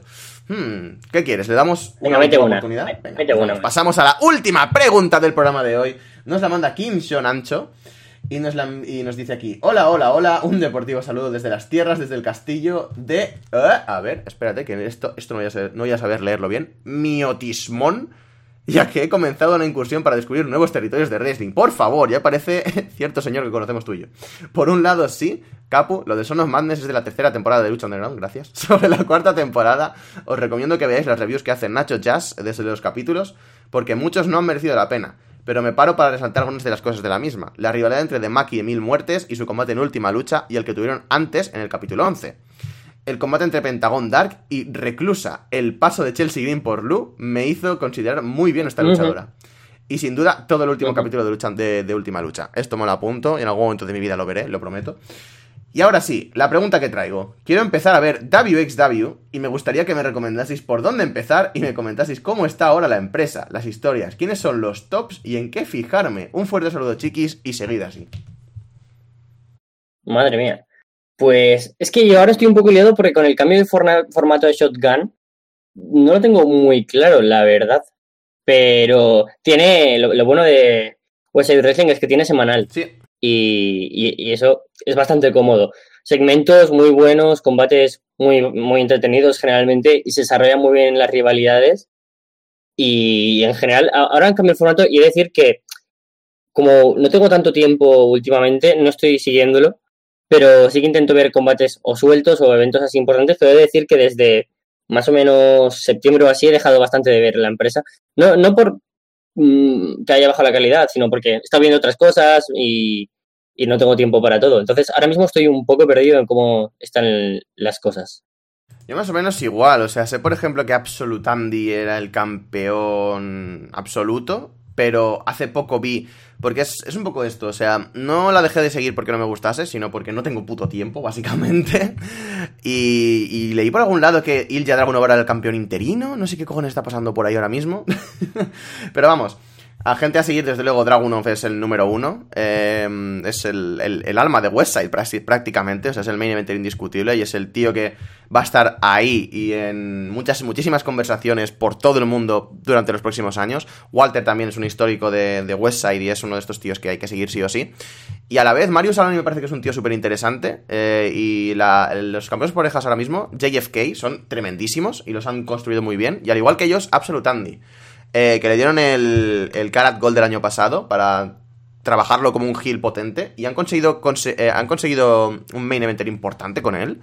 Así que yo te diría que siguieses a estos y por detrás quizás a Iván, me está gustando bastante lo que vi suyo, Pete Bouncer también, Avalanche me gusta también bastante, pero ya te digo, hace bastante que no lo veo, Lucky Kid, por supuesto, pero ya te digo, hace, hace bastante que no veo nada de Westside, así que tampoco te puedo comentar de lo más reciente, porque ya te digo, tengo hasta lío con esto del campeonato interino, que no sé ni, ni hasta, ni hasta si me lo he inventado porque estaba sobao leyéndolo, o sea que no te sé decir exactamente. Pero así combates para ver y combates para empezar a seguir, que se te ocurre algo así muy bestia. Sí, fácilmente la rivalidad de, de Walter, el regreso de, de el combate de campeón, que los combates de True Colors que han tenido entre Walter y, e Ilja, lo cual eso nos va a dar luego al final del programa, eh, ha sido increíble. Los Karat Gold siempre es un gran momento para, para sumarse, son, es como el evento, como el Super Strong está el 16 de Progress, como el Battle of Los Ángeles de Pro Wrestling Guerrilla, pues ellos tienen también su propio, su propio torneo.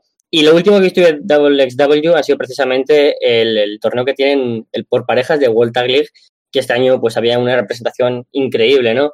Desde eh, internacionales como Angélico y Jeffkov como el Team Suplex, OC Open, eh, Chris Brooks, Jonathan Gresham, ¿qué más estaba? Estaba Daichi Hashimoto con... ¡Ah! ¡No me sale el nombre! Con... Bueno, ya, con, ¿Quién con nos otro matará? ¿Quién nos Bueno, matará? Ah, sí, eh, Hideyoshi Kamitani era, ¿no? Sí, Kamitani, ¡Ah, sí! Sí. Dios, Dios. salvados. Sí, pues también. eh, y los Lucha Brothers habían, en general, muy buenas parejas y han dado combates bastante, bastante, bastante interesantes. Y ahora tenemos de, de campeones por parejas a Francis Caspin y Jay Skillett. Así que ahí tienes unos campeones. Luego, respecto a lo que dices, es el, el campeonato unificado, así que Hmm. tiene ahora mismo Ilya Dragunov Ah. tras vencer a Bobby Guns, que es uno de mis guilty pleasure de, de WXW. Buen combate además, el Bobby Guns contra, contra Ilya fue hace un mes o dos, fue en, en septiembre, digo en septiembre, en, en octubre. Y también es un combate muy entretenido. eh, todo lo que puedas ver de Ilya te vas a flipar, o cualquiera va a flipar. Bobby Guns también me gusta muchísimo. Pero claro, luego es que también están Ringkampf, por ejemplo, ¿no? Ujú. Timothy Thatcher y, y Walter, que son alucinantes. La división de, de mujeres también considero que está bastante bien. Hace no mucho hubo una evento que se llama Femme Fatal, eh, donde solo lucharon mujeres. Y ahora mismo la campeona, si me equivoco, es Melanie Gray, pero, pero no tengo muy claro. Pero claro, es que pasan luchadoras como Killer Kelly, Meiko Satomura, Miley McKenzie, eh, Chris Wolf, eh, que, que es de allí. Eh, es increíble, ¿no? El talento Tony Storm eh, de mujeres que hay. En general siempre hay muy buen wrestling. El título Shotgun también, que, que decías que tiene Mario Salani, interesantísimo. Y eso, yo, yo le seguiría porque hay luchadores que, que siempre te- te- sabes que van a llegar algo lejos, como está siendo Walter, como es Timothy Thatcher, pues él ya seguro que en algún momento va a despuntar de manera internacional. Me gustaría que también lo hiciera el propio Bobby Guns, me gustaría que también lo hiciera Luke Kid, Marius Alani, eh, no sé, muchísimos luchadores. Y, Y además es que además tienes a luchadores de vez en cuando que, que llegan ahora. Por ejemplo, está luchando últimamente Fred Yehi en, Yehi, en, en XW. Entonces ya tienes ahí como algo más para, para ver. Y bueno, en general es que muy buenos luchadores, muy, muy buenos combates de vez en cuando que aparecen de repente. Pues a lo mejor Rice y Avalanche contra Fruit Andy y, y Francis Caspin y Jay Skillet, por ejemplo. Sería pues un combate así que te dices, hostia, ¿estos quiénes son? Te apuntas los nombres, ¿quién te ha gustado más, menos? Pero a lo mejor te encuentras con eh, Zack Saber Jr. contra um, Ilya Dragunov o David Starr contra Absolute Andy. Entonces, en general, eh, muy bien. Yo les intentaría seguir el, shotgun, aunque te digo, yo ahora no lo sigo. No sé cómo va, creo que va en otro formato. Eh, pero lo, podrás encontrar por ahí. Y, y si no, los eventos importantes, y si quieres decir, pero es que no quiero sumarme al carro ya, espérate al Karat Gold, que es donde suceden más cosas, como la, cuando empieza o cuando acaba todo. Así que yo creo que el Karat Gold es un gran momento para sumarse. Desde luego, David David es una empresa súper recomendable, eh, que voy a tener que volver a empezar a seguir sí o sí, porque me duele cada vez que leo resultados y no puedo estar viéndolos, porque no tengo tiempo ninguno. Pero bueno, pasamos si quieres ya a esto que nos dejamos pendiente de, del lunes, que es básicamente este cuadro, este, este fantástico torneo que nos mmm, hicieron hacer, básicamente de... Uf, explicar las reglas otra vez. En fin, habéis escuchado el lunes el, programa, eh, sabéis todavía las reglas y todo esto. Básicamente teníamos un luchador por cada gran empresa que se nos ocurriese del mundo, las ocho mejores empresas del mundo. Y tenían que enviar a un luchador eh, a, este, a este torneo para... Eh, para luchar contra los otros siete, obviamente. Pero eh, la condición que nos ponían aquí era que si vencían a un luchador, ese luchador formaba, entraba por formar parte de la empresa del que vencía. Y si ganaban todo el torneo, se llevaban a tres de los mejores luchadores del mundo, a tres luchadores, uno de cada empresa que han derrotado, y además se llevaban el campeonato mundial de los mundiales, o sea, como, algo así como decir el campeonato mundial de verdad, porque se han enfrentado ocho empresas aquí. Y ese era un poco el rollo, o sea, era un poco riesgo-beneficio para todas las empresas involucradas y teníamos a luchadores bastante interesantes metidos que elegimos la semana pasada. Así que podemos hacer un pequeño resumen de los que teníamos. Teníamos por parte de... Uh -huh. Tengo aquí la hojita, tengo aquí la chuleta, un segundito. Teníamos por parte de Impact Wrestling, que fue por los loles, hay que, hay que decirlo. Teníamos a, Penta a Pentagon Junior. De parte de OTT, de la empresa irlandesa, teníamos a Walter. Por parte del CMLL teníamos a Soberano Jr. Por parte de Westside teníamos a Ilja Dragunov. Por parte de Pro Wrestling Noah teníamos a Naomichi Marufuji. Por parte de Ring of Honor teníamos a Jay Lethal. Por parte de New Japan Pro Wrestling teníamos a Kenny Omega. Y por parte de WWE teníamos a Daniel Bryan. Y ya con todo esto, ¿te apetece decir a ti primero tu bracket? ¿Las digo yo? ¿Qué hacemos?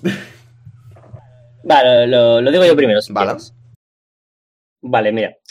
Eh, para mí lo más complicado era decidir cómo empezar esto, ¿no? Porque sí. digo, de manera trivial y de aquí voy tirando, pero digo, voy a construir como una historia. Entonces, eh, el otro día en clase cogí y empecé a hacer mis mierdas con papel, boli, dije, este y este, y se me ocurrieron los primeros, eh, que la manera más eh, objetiva de determinar quién sea el mejor del mundo es en una primera ronda enfrentar por países o continentes. Hmm. De manera de que, por ejemplo, si hubieran estado en tres combates distintos, Jay Lethal, Daniel Bryan y Kenny Omega, habría muchas posibilidades de que fuera americano el, el, campeón estadounidense. Pero no, creo que lo más objetivo sería que eh, se enfrentaran entre ellos de tal manera como los mexicanos. Entonces, eh, luego por otro lado, entonces esto se quedaría con Pentagon Junior contra Soberano Junior mm. como primer combate de una parte del bracket.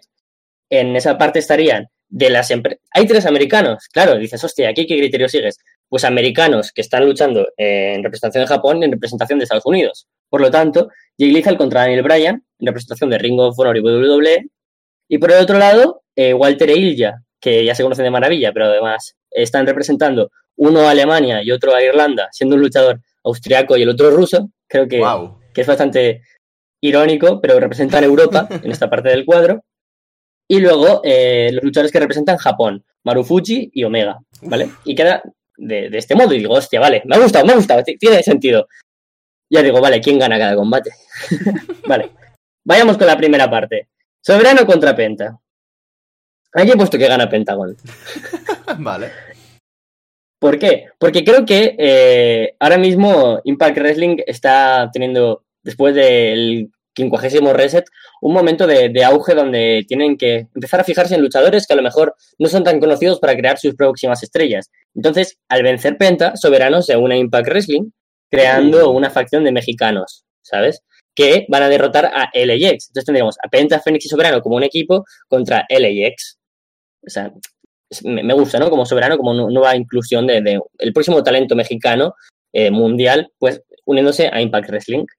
De este modo, eh, Penta es el primero en pasar a las semifinales y por el otro, por el mismo lado del torneo, pero en el siguiente bracket, entre los americanos de Estados Unidos, Jay Lethal contra Daniel Bryan, vence Jay Lethal. ¡Oh! Esto quiere decir, esto quiere decir que WWE pierde a Daniel Bryan. Ahora mismo es su Uh. campeón de WWE.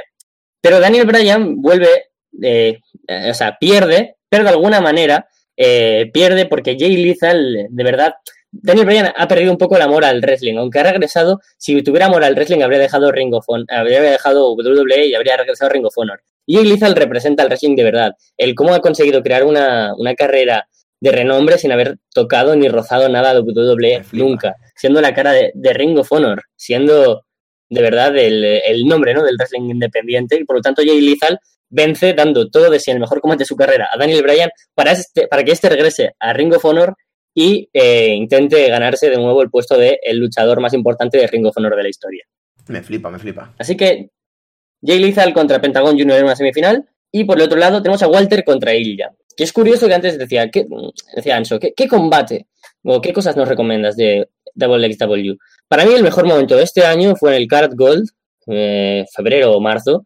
Eh, noche 2 luchaba Walter contra Bad Bones por el título de WXW y regresaba después de, de mucho tiempo, bueno, desde después de un tiempo, Ilya Dragunov, por sorpresa, el público cae, ¿vale? Yo- os recomiendo que veáis el Card Gold de este año. El main event de la noche 2, el- eh, no he visto más reacción en un regreso desde John Cena en Royal Rumble o es en Royal Rumble, en, en mi vida. Alucinante. Eh, es que me cago en este puto combate, es increíble. Cinco estrellas, pero de las que das contento. Sabes que son dos que se conocen a la perfección porque además luego se enfrentaron individualmente este año en True Colors y otro combatazo que puede estar cerca de la perfección de las cinco estrellas o, un poquito menos si dices es que el otro me gustó todavía más. Para mí los dos son combates sobresalientes, magníficos, excelentes Ex- y, es que están a un nivel increíble. La cuestión, ¿quién pones aquí que gane? ¿Walter o Ilya? Yo aquí he puesto que, que gane Walter porque de alguna manera eh, al representar a, a WXW Ilya y Walter ya pertenecer ahí, creo que Ilya, eh, intentando establecerse ahora en el territorio irlandés y británico en general, gracias a que Walter le trae como luchador para OTT. Mm. Por otro lado, último combate de los cuartos de final, Omega contra Marufuji. Omega aquí es el Gaijin, ¿no? Que, que representa New Japan Pro Wrestling, la empresa, o una de las empresas más importantes japonesas. Bueno, a día de hoy seguramente sí. Contra Marufuji, uno que representa a Noah, otra de las empresas que si en algún momento fue la más importante y ahora sigue estando entre las dos, tres más importantes. Y el luchador emblema de la compañía.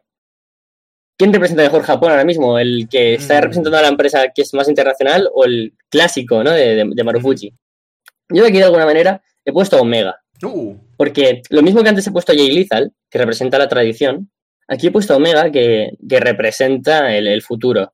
Que no hace falta ser un luchador japonés para representar lo que tiene que ser el wrestling japonés. Entonces el puro Resu aquí se lleva a Marufuji, que después de haber dado toda su vida a Noah, regresa a New Japan Pro Wrestling uh. para dar un último run. Y eso, guau, ya me, me flipa. Y Omega intentando decir de aquí, Omega eh, no, no es solo un espejismo, no es solo una ola de popularidad, es uno de los mejores del mundo. Dos semifinales. Penta representando Impact Wrestling contra Jay Lethal. Es que me hace mucha gracia. representando a Ring of Honor Jay Lethal. Walter representando a OTT. Omega representando a New Japan. De esta manera queda de nuevo con Estados Unidos contra Estados Unidos en cuanto a empresas representadas, pero México y Estados Unidos de países, y luego Austria contra, contra Estados Unidos con Kenny Omega. O es canadiense, Kenny Omega. Es canadiense, es canadiense, sí. Hostias, pues entonces. Da igual, da igual, da igual. No Ah, pasa nada. No, claro, me ha quedado bien porque ha luchado contra Claro, Marufuji, que vale, vale, no, está perfecto. ¿Y yo por qué tenía? Vale, no, si lo tenía bien puesto, tío. Me, me he liado yo aquí explicándolo. No pasa nada. Tranquilo, no pasa nada. Perdón, perdónenme. Penta contra Jay Lethal. Aquí dando la sorpresa absoluta del torneo, Penta se cuela en la ¡Oh! final. Hostia, no me lo esperaba para nada. Penta, tío, al fin y al cabo es un luchador que ha conseguido ser campeón en México, en Estados Unidos, en Inglaterra, y está siendo posiblemente el luchador mexicano más internacional mm, en años, o por lo menos desde que yo soy consciente del wrestling no había visto a alguien que tuviera esta popularidad sin ser un, Rey Misterio, un La Park, un místico en su época. Y, y creo que, que Penta tiene aquí lo necesario como para que Impact Wrestling vuelva al puesto de el posible gran rival de WWE que tuvo antaño. Y por lo tanto se va Jay Lethal, uno de esos luchadores que podrían haber sido la cara de la eh, compañía, pero se fue a Ring of Honor y se convirtió en uno de los talentos más importantes de la empresa. Pues Penta, al fin y al cabo, después de decir, he traído a México para que Impact pueda ser grande, voy a traer a los que han hecho el wrestling independiente grande. Y Jay Lethal eh, pierde contra Penta en un gran combate y Penta representa Impact Wrestling para ser el mejor del mundo. Impresionante. y en la otra tenemos a Walter contra Omega, que eso lo de pensarlo, guau, guau, guau, guau, guau. Es que eh, tienes aquí a, a- a dos de- que realmente son de los mejores del mundo. Y, y la verdad es que aquí sí que lo otro tenía cierto sentido, ¿no? El, el buqueo. Pero esto es más arbitrario y he dicho, quiero que gane Kenny Omega. Mm. Porque sería un poco raro que entre Impact Wrestling y OTT tuviéramos ah, la mejor luchador del mundo de la mejor empresa del mundo. Y Omega es que actualmente yo creo que está a un nivel en el que da igual a quién le pongas delante que te lo destroza. Pero es que Walter también. Claro. Y, y haces, ¡ah! ¿Qué haces? Pero creo que Omega, eh, factores como el cardio, que siempre destaco de él, con Walter Bauaso por delante, la, la originalidad, todo, sabe, sabe desenvolverse ¿no? en un ring contra cualquier rival, y creo que a Walter también le podría vencer, y así de alguna manera certificaría el New Japan es la verdadera rival actualmente de WWE en cuanto a wrestling. Y si es verdad que has dado los mejores eventos cada año, con tus Wrestle Kingdoms, tu Dominion, Power Struggle, con la que sea, vamos, tienes un representante en la final que es Kenny Omega. Y Walter se va a New Japan Pro Wrestling. Yo solo de pensar en Walter contra Suzuki, pues ya está. Yo ya, uf, Walter Ishii, Walter Goto, o Walter contra Tanahashi, Naito, Evil, Sanada, Jericho. Oh, Dios mío. Increíble. Final del torneo para coronar al mejor del mundo. Por parte de México, Pentagon Junior representando Impact Wrestling. y por parte de. Es que es, es irónico. Y por parte de Japón, Kenny, eh, o sea, por parte de Canadá, Omega- eh, Kenny Omega representando a New Japan. ¿Qué quiere decir esto? Esto es una World Cup de verdad, ¿vale? En una final que hipotéticamente se lucharía en Castellón, España. Eso sí que no me lo esperaba. Sería maravilloso. o sea, Hombre, sus dos bookers son españoles, Sí, coño, sí, sí, sí. en de Castellón. aquí, imagínate, ¿eh? en el patio de mi casa, que es particular. O sea, los ocho mejores luchadores del mundo que nosotros hemos elegido luchando enfrente de dos personas. Sería maravilloso. Y decidiendo el futuro de las empresas. Totalmente. ya- Y, y además, le- las decisiones de que se vayan a una empresa u otra, solo las vamos a ver y saber Exacto. nosotros, y decidir nosotros. Y eso es precioso. Es mi puto sueño, tío. Pero claro, esto ya es de verdad una World Cup internacional, porque se celebra en España, donde enfrenta una empresa eh, estadounidense a una Japón, que es históricamente, pues junto a México, los dos ámbitos de región más importantes, pero a- que a su vez a cada región le representa un luchador del lado contrario, ¿no? Eh, a Estados Unidos le representa un mexicano, irónicamente, y Donald Trump estaría llorando ahora mismo, y, a, y al puro Resu le representa Kenny Omega, que es canadiense. Es irónico. Y algo bonito es que aquí no hay luchador estadounidense, que creo que es algo que aplaudir, ¿no? Ahora mismo en el wrestling. Sí, sí, sí, sí. Sí. Porque históricamente siempre se habría colado aquí un Daniel Bryan, un Vader, un Hogan, me da igual quién, pero aquí estaría. Y aquí en Penta contra Omega, después de que en New lucharan Omega contra Phoenix y que alguna vez yo había visto a los Golden Lovers contra Lucha Brothers, y eso es increíble, ¿eh? Eh, yo aquí lastimosamente haría que ganara Kenny Omega. Oh, Pentagón. Se acaba el sueño de Impact, ¿eh? Est- Estuvo cerca, estaba, Estaba ¿eh? ahí Don Callis ya, sí. Si esto fuera una serie y conocierais a los guionistas, es decir, a mí, sé que ahora mismo estaríais como, va a ganar Penta, pero no, aquí el héroe cae. A mí me gusta la literatura, la literatura griega, ¿no? De la épica, pero ah, aquí el héroe cae, al final, como siempre. Kenny Omega vence eh, y se convierte en el mejor luchador del mundo y con todo aquello que dicen. Porque es verdad, ¿no? Al final se ha convertido en ello. Kenny Omega ahora mismo está a un nivel por encima para mí en la vida real de todo el mundo. New Japan ahora mismo, pese a que seguramente no haya sido la empresa del año, aporta cada año mínimo cinco combates que pondrías un 10. Este año hemos tenido pues, a Omega involucrado por lo menos en cuatro o cinco de ellos, contra Okada, contra Ibushi, formando pareja con Ibushi contra Golden Lovers, contra Ishii. Y estos son los que se me vienen a la cabeza, los que yo he catalogado como un combate perfecto de cinco estrellas, solo de este año de Omega. Y por lo tanto yo creo que, como tal, Kenny Omega representando a New Japan como, un, como Japón, el gran ahora mundo del wrestling. Porque no solo representa a Japón, sino, o sea, New Japan, sino a Noah, a DDT, a All Japan, a Big Japan, a Wrestle One, a Dragon Gate, todas esas grandes y pequeñas empresas, aquí con, con New Japan las representa Omega, coronándose como el mejor del mundo. Me parece fantástico. Me gusta mucho que lo racionalices todo y que cada, cada paso tenga puto sentido, porque en mi caso es arbitrario de cojones. O sea. o sea ha sido. O sea, hay, cierto pensamiento en todo, pero según he ido avanzando, eh, ha sido como, vale, eh, eh, vale, esto, vale, lo otro, vale, lo otro, y ya está. Más que nada porque no me había acordado, y bueno, voy a revelar lo que cojones. Lo he hecho como bastante rápido, ¿vale? Lo he hecho como durante, durante este programa. Cuando estábamos grabando, eh, he ido haciéndolo mientras tanto. Y ahora, ahora que has dicho que el tuyo sería en Castellón, yo tengo que subir la apuesta un poco. y hacerlo en mi pueblo. Y voy a poner un poco de contexto. Oh. En mi pueblo, lo más eh, así turístico que hay son eh, las cuevas de San Josep, que es, son unas cuevas navegables, que son las cuevas más grandes de Europa, que están muy guapas, sí, que Carlos además ha visto, sí, curiosamente. Eh, vale, pues entonces, eh, ¿dónde se puede cerrar este evento? Ahí dentro. O sea, se llamaría básicamente Clash in the Caves. Uh. Sería Pro Wrestling World Stars World Cup Clash in the Caves. O sea, yo lo veo fantástico. Es que eso es increíble. Para, para quien no lo sepa, ahí se hacen conciertos acústicos súper íntimos, preciosos, de, gente, pues, Annie B. Sweet, Coquemaya, gente de, pues, de este rollo.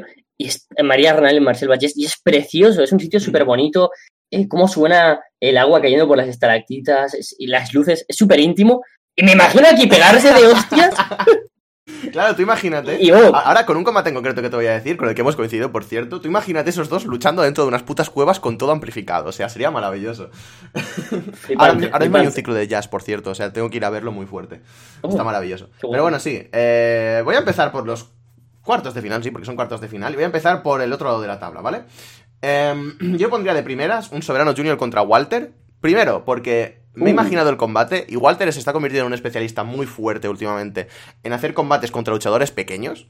Y me encantan estos David contra Goliath que plantea siempre. Y siempre da un espectáculo genial. Y además Soberano Junior está en esta posición en la que va a ser brutalísimo este combate. Este sí que lo tenía pensado hace tiempo. Este sí que lo tenía pensado desde, desde el lunes. Y me parece que es el único combate que tenía meditado, ¿vale? y mm, luego tengo eh, un Pentagon Junior contra Ilja Dragunov en, en ese lado del, eh, del cuadro. Qué bueno. Que ya empezaría con, empezaría con un Ilja Dragunov sentando un precedente muy bestia, que es que va a ser el torneo más físico de la puta historia. Más que nada porque Ilja ya se enfrenta contra Pentagon, que es como hiper duro, que es súper duro este hombre para todo. Y vamos a tener eh, un combate mega físico contra estos dos. Y futuramente en el cuadro ya veremos también. Luego tenemos en el otro lado del cuadro tenemos a Naomichi Marufuji contra Jay Lethal en este combate un poco de Gatekeepers, este Pro Wrestling Noah, el ace de Pro Wrestling Noah contra el hombre que sigue manteniéndose en Ring of Honor, sigue siendo el tío que cuida la imagen de Ring of Honor. Y luego, con los dos que quedan, tendría en primera ronda con dos cojones un Kenny Omega contra Daniel Bryan, porque sí, because of yes, en el que ya una de los dos grandes imperios, una de las dos grandes federaciones, tiene que caer y dejar paso a que las empresas más pequeñas sean las que posiblemente se lleven el torneo, los tres luchadores y el título. Eso sería un poco mi planteamiento inicial. en cuanto a entrar a combates en sí, Walter vencería a Soberano Jr., eh, Soberano con un esfuerzo titánico, ahí en las cuevas arrastrándose, pegándole con estas lactitas a Walter ahí, yo que sé, mil cosas, ¿vale? Eh, Walter acabaría llevándose la victoria, eh, sobrepone el físico a, David, o sea, Goliath se impone a David esta vez. Luego, en el otro combate tendríamos a Ilya Dragunov venciendo a Pentagon Jr. en un combate súper sufrido, súper físico, súper complicado. Para tener en semifinales un Ilya Dragunov contra Walter, que este es el que te he dicho. Que tú imagínate, es. en las cuevas, esos chops, esas hostias, ese fuego que tiene Ilya Dragunov dentro, esa frialdad de cierta forma de Walter. Yo creo que esto puede ser canción de hielo y fuego dentro de las cuevas, dentro, ¿sabes? Básicamente. Tal cual. Es- puede ser básicamente lo más cerca que tengamos de que mi pueblo se ruede el Juego de Tronos, así que va a ser bastante bonito. en el otro lado del cuadro, Jay Lethal vencería a Naomichi Marufuji. Tras un combate de estos bestias Bien. titánicos de prácticamente career defining, pero ya un poquito tarde en sus carreras. Eh, y Jay Lethal acabaría, pues, eh, básicamente pasando a las semifinales contra Daniel Bryan. Daniel Bryan se, se- se- se sobrepondría a Kenny Omega en esta ocasión. Eh, Daniel Bryan sí que es verdad que está en un momento de estos de, como tú dices, está, pues quizás ha perdido un poquito de pasión, un poquito de fuego, pero Kenny Omega es, este- es de, de estos tipos de luchadores en los que si te enfrentas con ellos vas a tener que dar el 100%. Y quiero esta versión de Daniel Bryan en mi torneo. Quiero a un Daniel Bryan enfocado, quiero a un Daniel Bryan a 100, a fuego. Y me sirve este combate de Kenny Omega para ponerle en esa, en esa tesitura, de que se vea de verdad lo que se está jugando y de que quiera luchar por absolutamente todo. En semifinales, Ilya Dragunov contra Walter y Daniel Bryan contra Jay Lethal, que hemos coincidido en estos dos combates curiosamente, sí. Eh, Ilya Dragunov eh, vencería a Walter eh, en, en el combate de la semifinal, colándose Westside de Stream Wrestling en la final, de forma arbitraria, pero es que me gusta mucho Wow. ¿vale?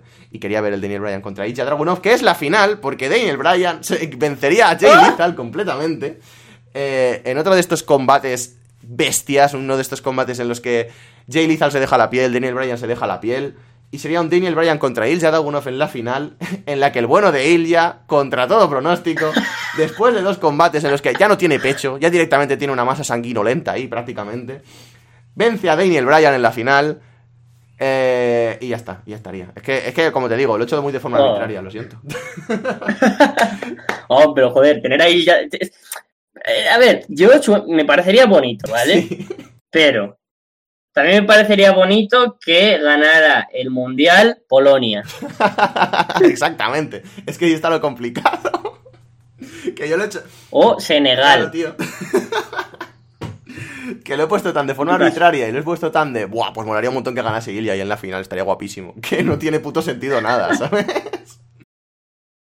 Yo en un principio, tío, dije, voy a hacer que Pentagon gane. Y dije, no, no, no, va, voy a hacerlo de manera objetiva. Eh, claro, de una manera que fuera la Champions, ¿no? No pueden repetir del mismo país, pues aquí al revés, ¿no? Para determinar quién es el mejor, repetir del mismo país para que sea lo más internacional posible. Y al final dije, es que lo que más me cuadra es que Pentagon llegara a la final, tío, y que Impact Wrestling está ahí. Dije, eh, por los loles. No, y desde luego, lo que me gusta es que ha llegado de forma orgánica. O sea, no es que hayas forzado Pentagón a lo, a lo bestia. Es que realmente es una de estas Claro, situaciones claro. de este equipo de Champions que parece el underdog, ¿sabes? Se acaba colando, se acaba colando. Muy Villarreal, ¿sabes? Contra. En 2000 Sí. 2006 fue, sí.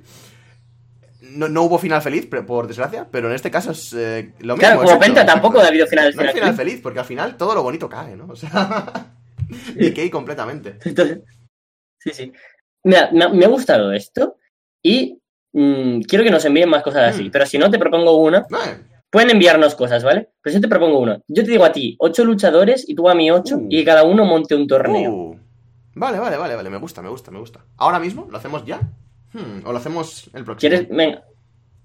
Yo dejaría ahí cliffhanger Hmm, o, o- o que cada uno diga ya un luchador y claro, no podemos repetir vale, luchadores. vale, vale, vale. Y de nuevo, sería un formato parecido a este, ¿vale? Pero podemos hacerlo de otras maneras. Pues a lo mejor uno de NXT, uno de WWE, uno de, de Progress, pero que te guste mucho. Dos de una misma empresa, Hmm, ¿vale? Pero tam- también vamos a intentar internacionalizarlo. vale. ¿Quién eliges tú como tu capitán para, para mi torneo? Te dejo elegir a ti Uh, primero. Hostia, podría ser muy cerdo con esto, ¿eh? Pu- puede serlo, tío, puede serlo. Es que me gusta mucho tu creatividad, así que te voy a poner, no un reto, porque tampoco es que sea alguien muy de esto, pero no es uno de estos primeros que se te viene a la mente, ¿vale? Te voy a poner de capitán a X. ¡Oh! ¡Damn! ¡Damn! Ah. Dios, tengo que apañármelas A ver, con a ver cómo ahora. construyes a partir de ahí, que tengo gusta, mucha tío. curiosidad. Hostia, muy, muy guay, vale.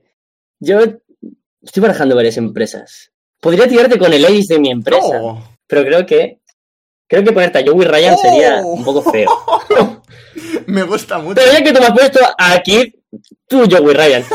Me gusta muchísimo. Esto va a ser Penny's Party completamente. Sí. Increíble.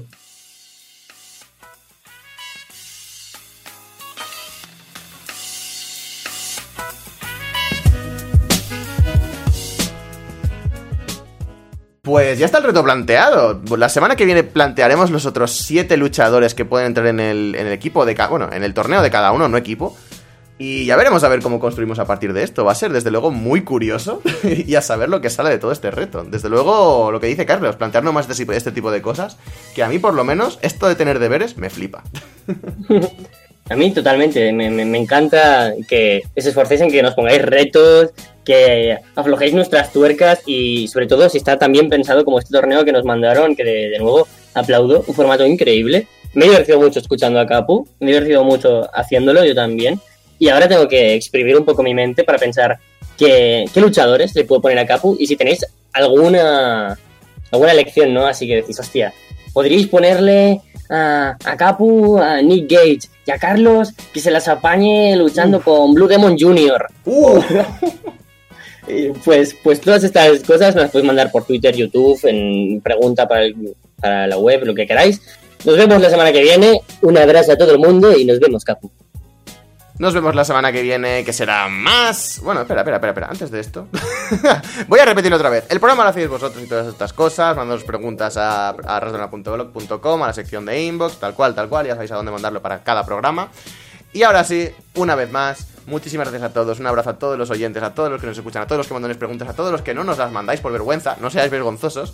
Y nos vemos la semana que viene, que será más y mejor.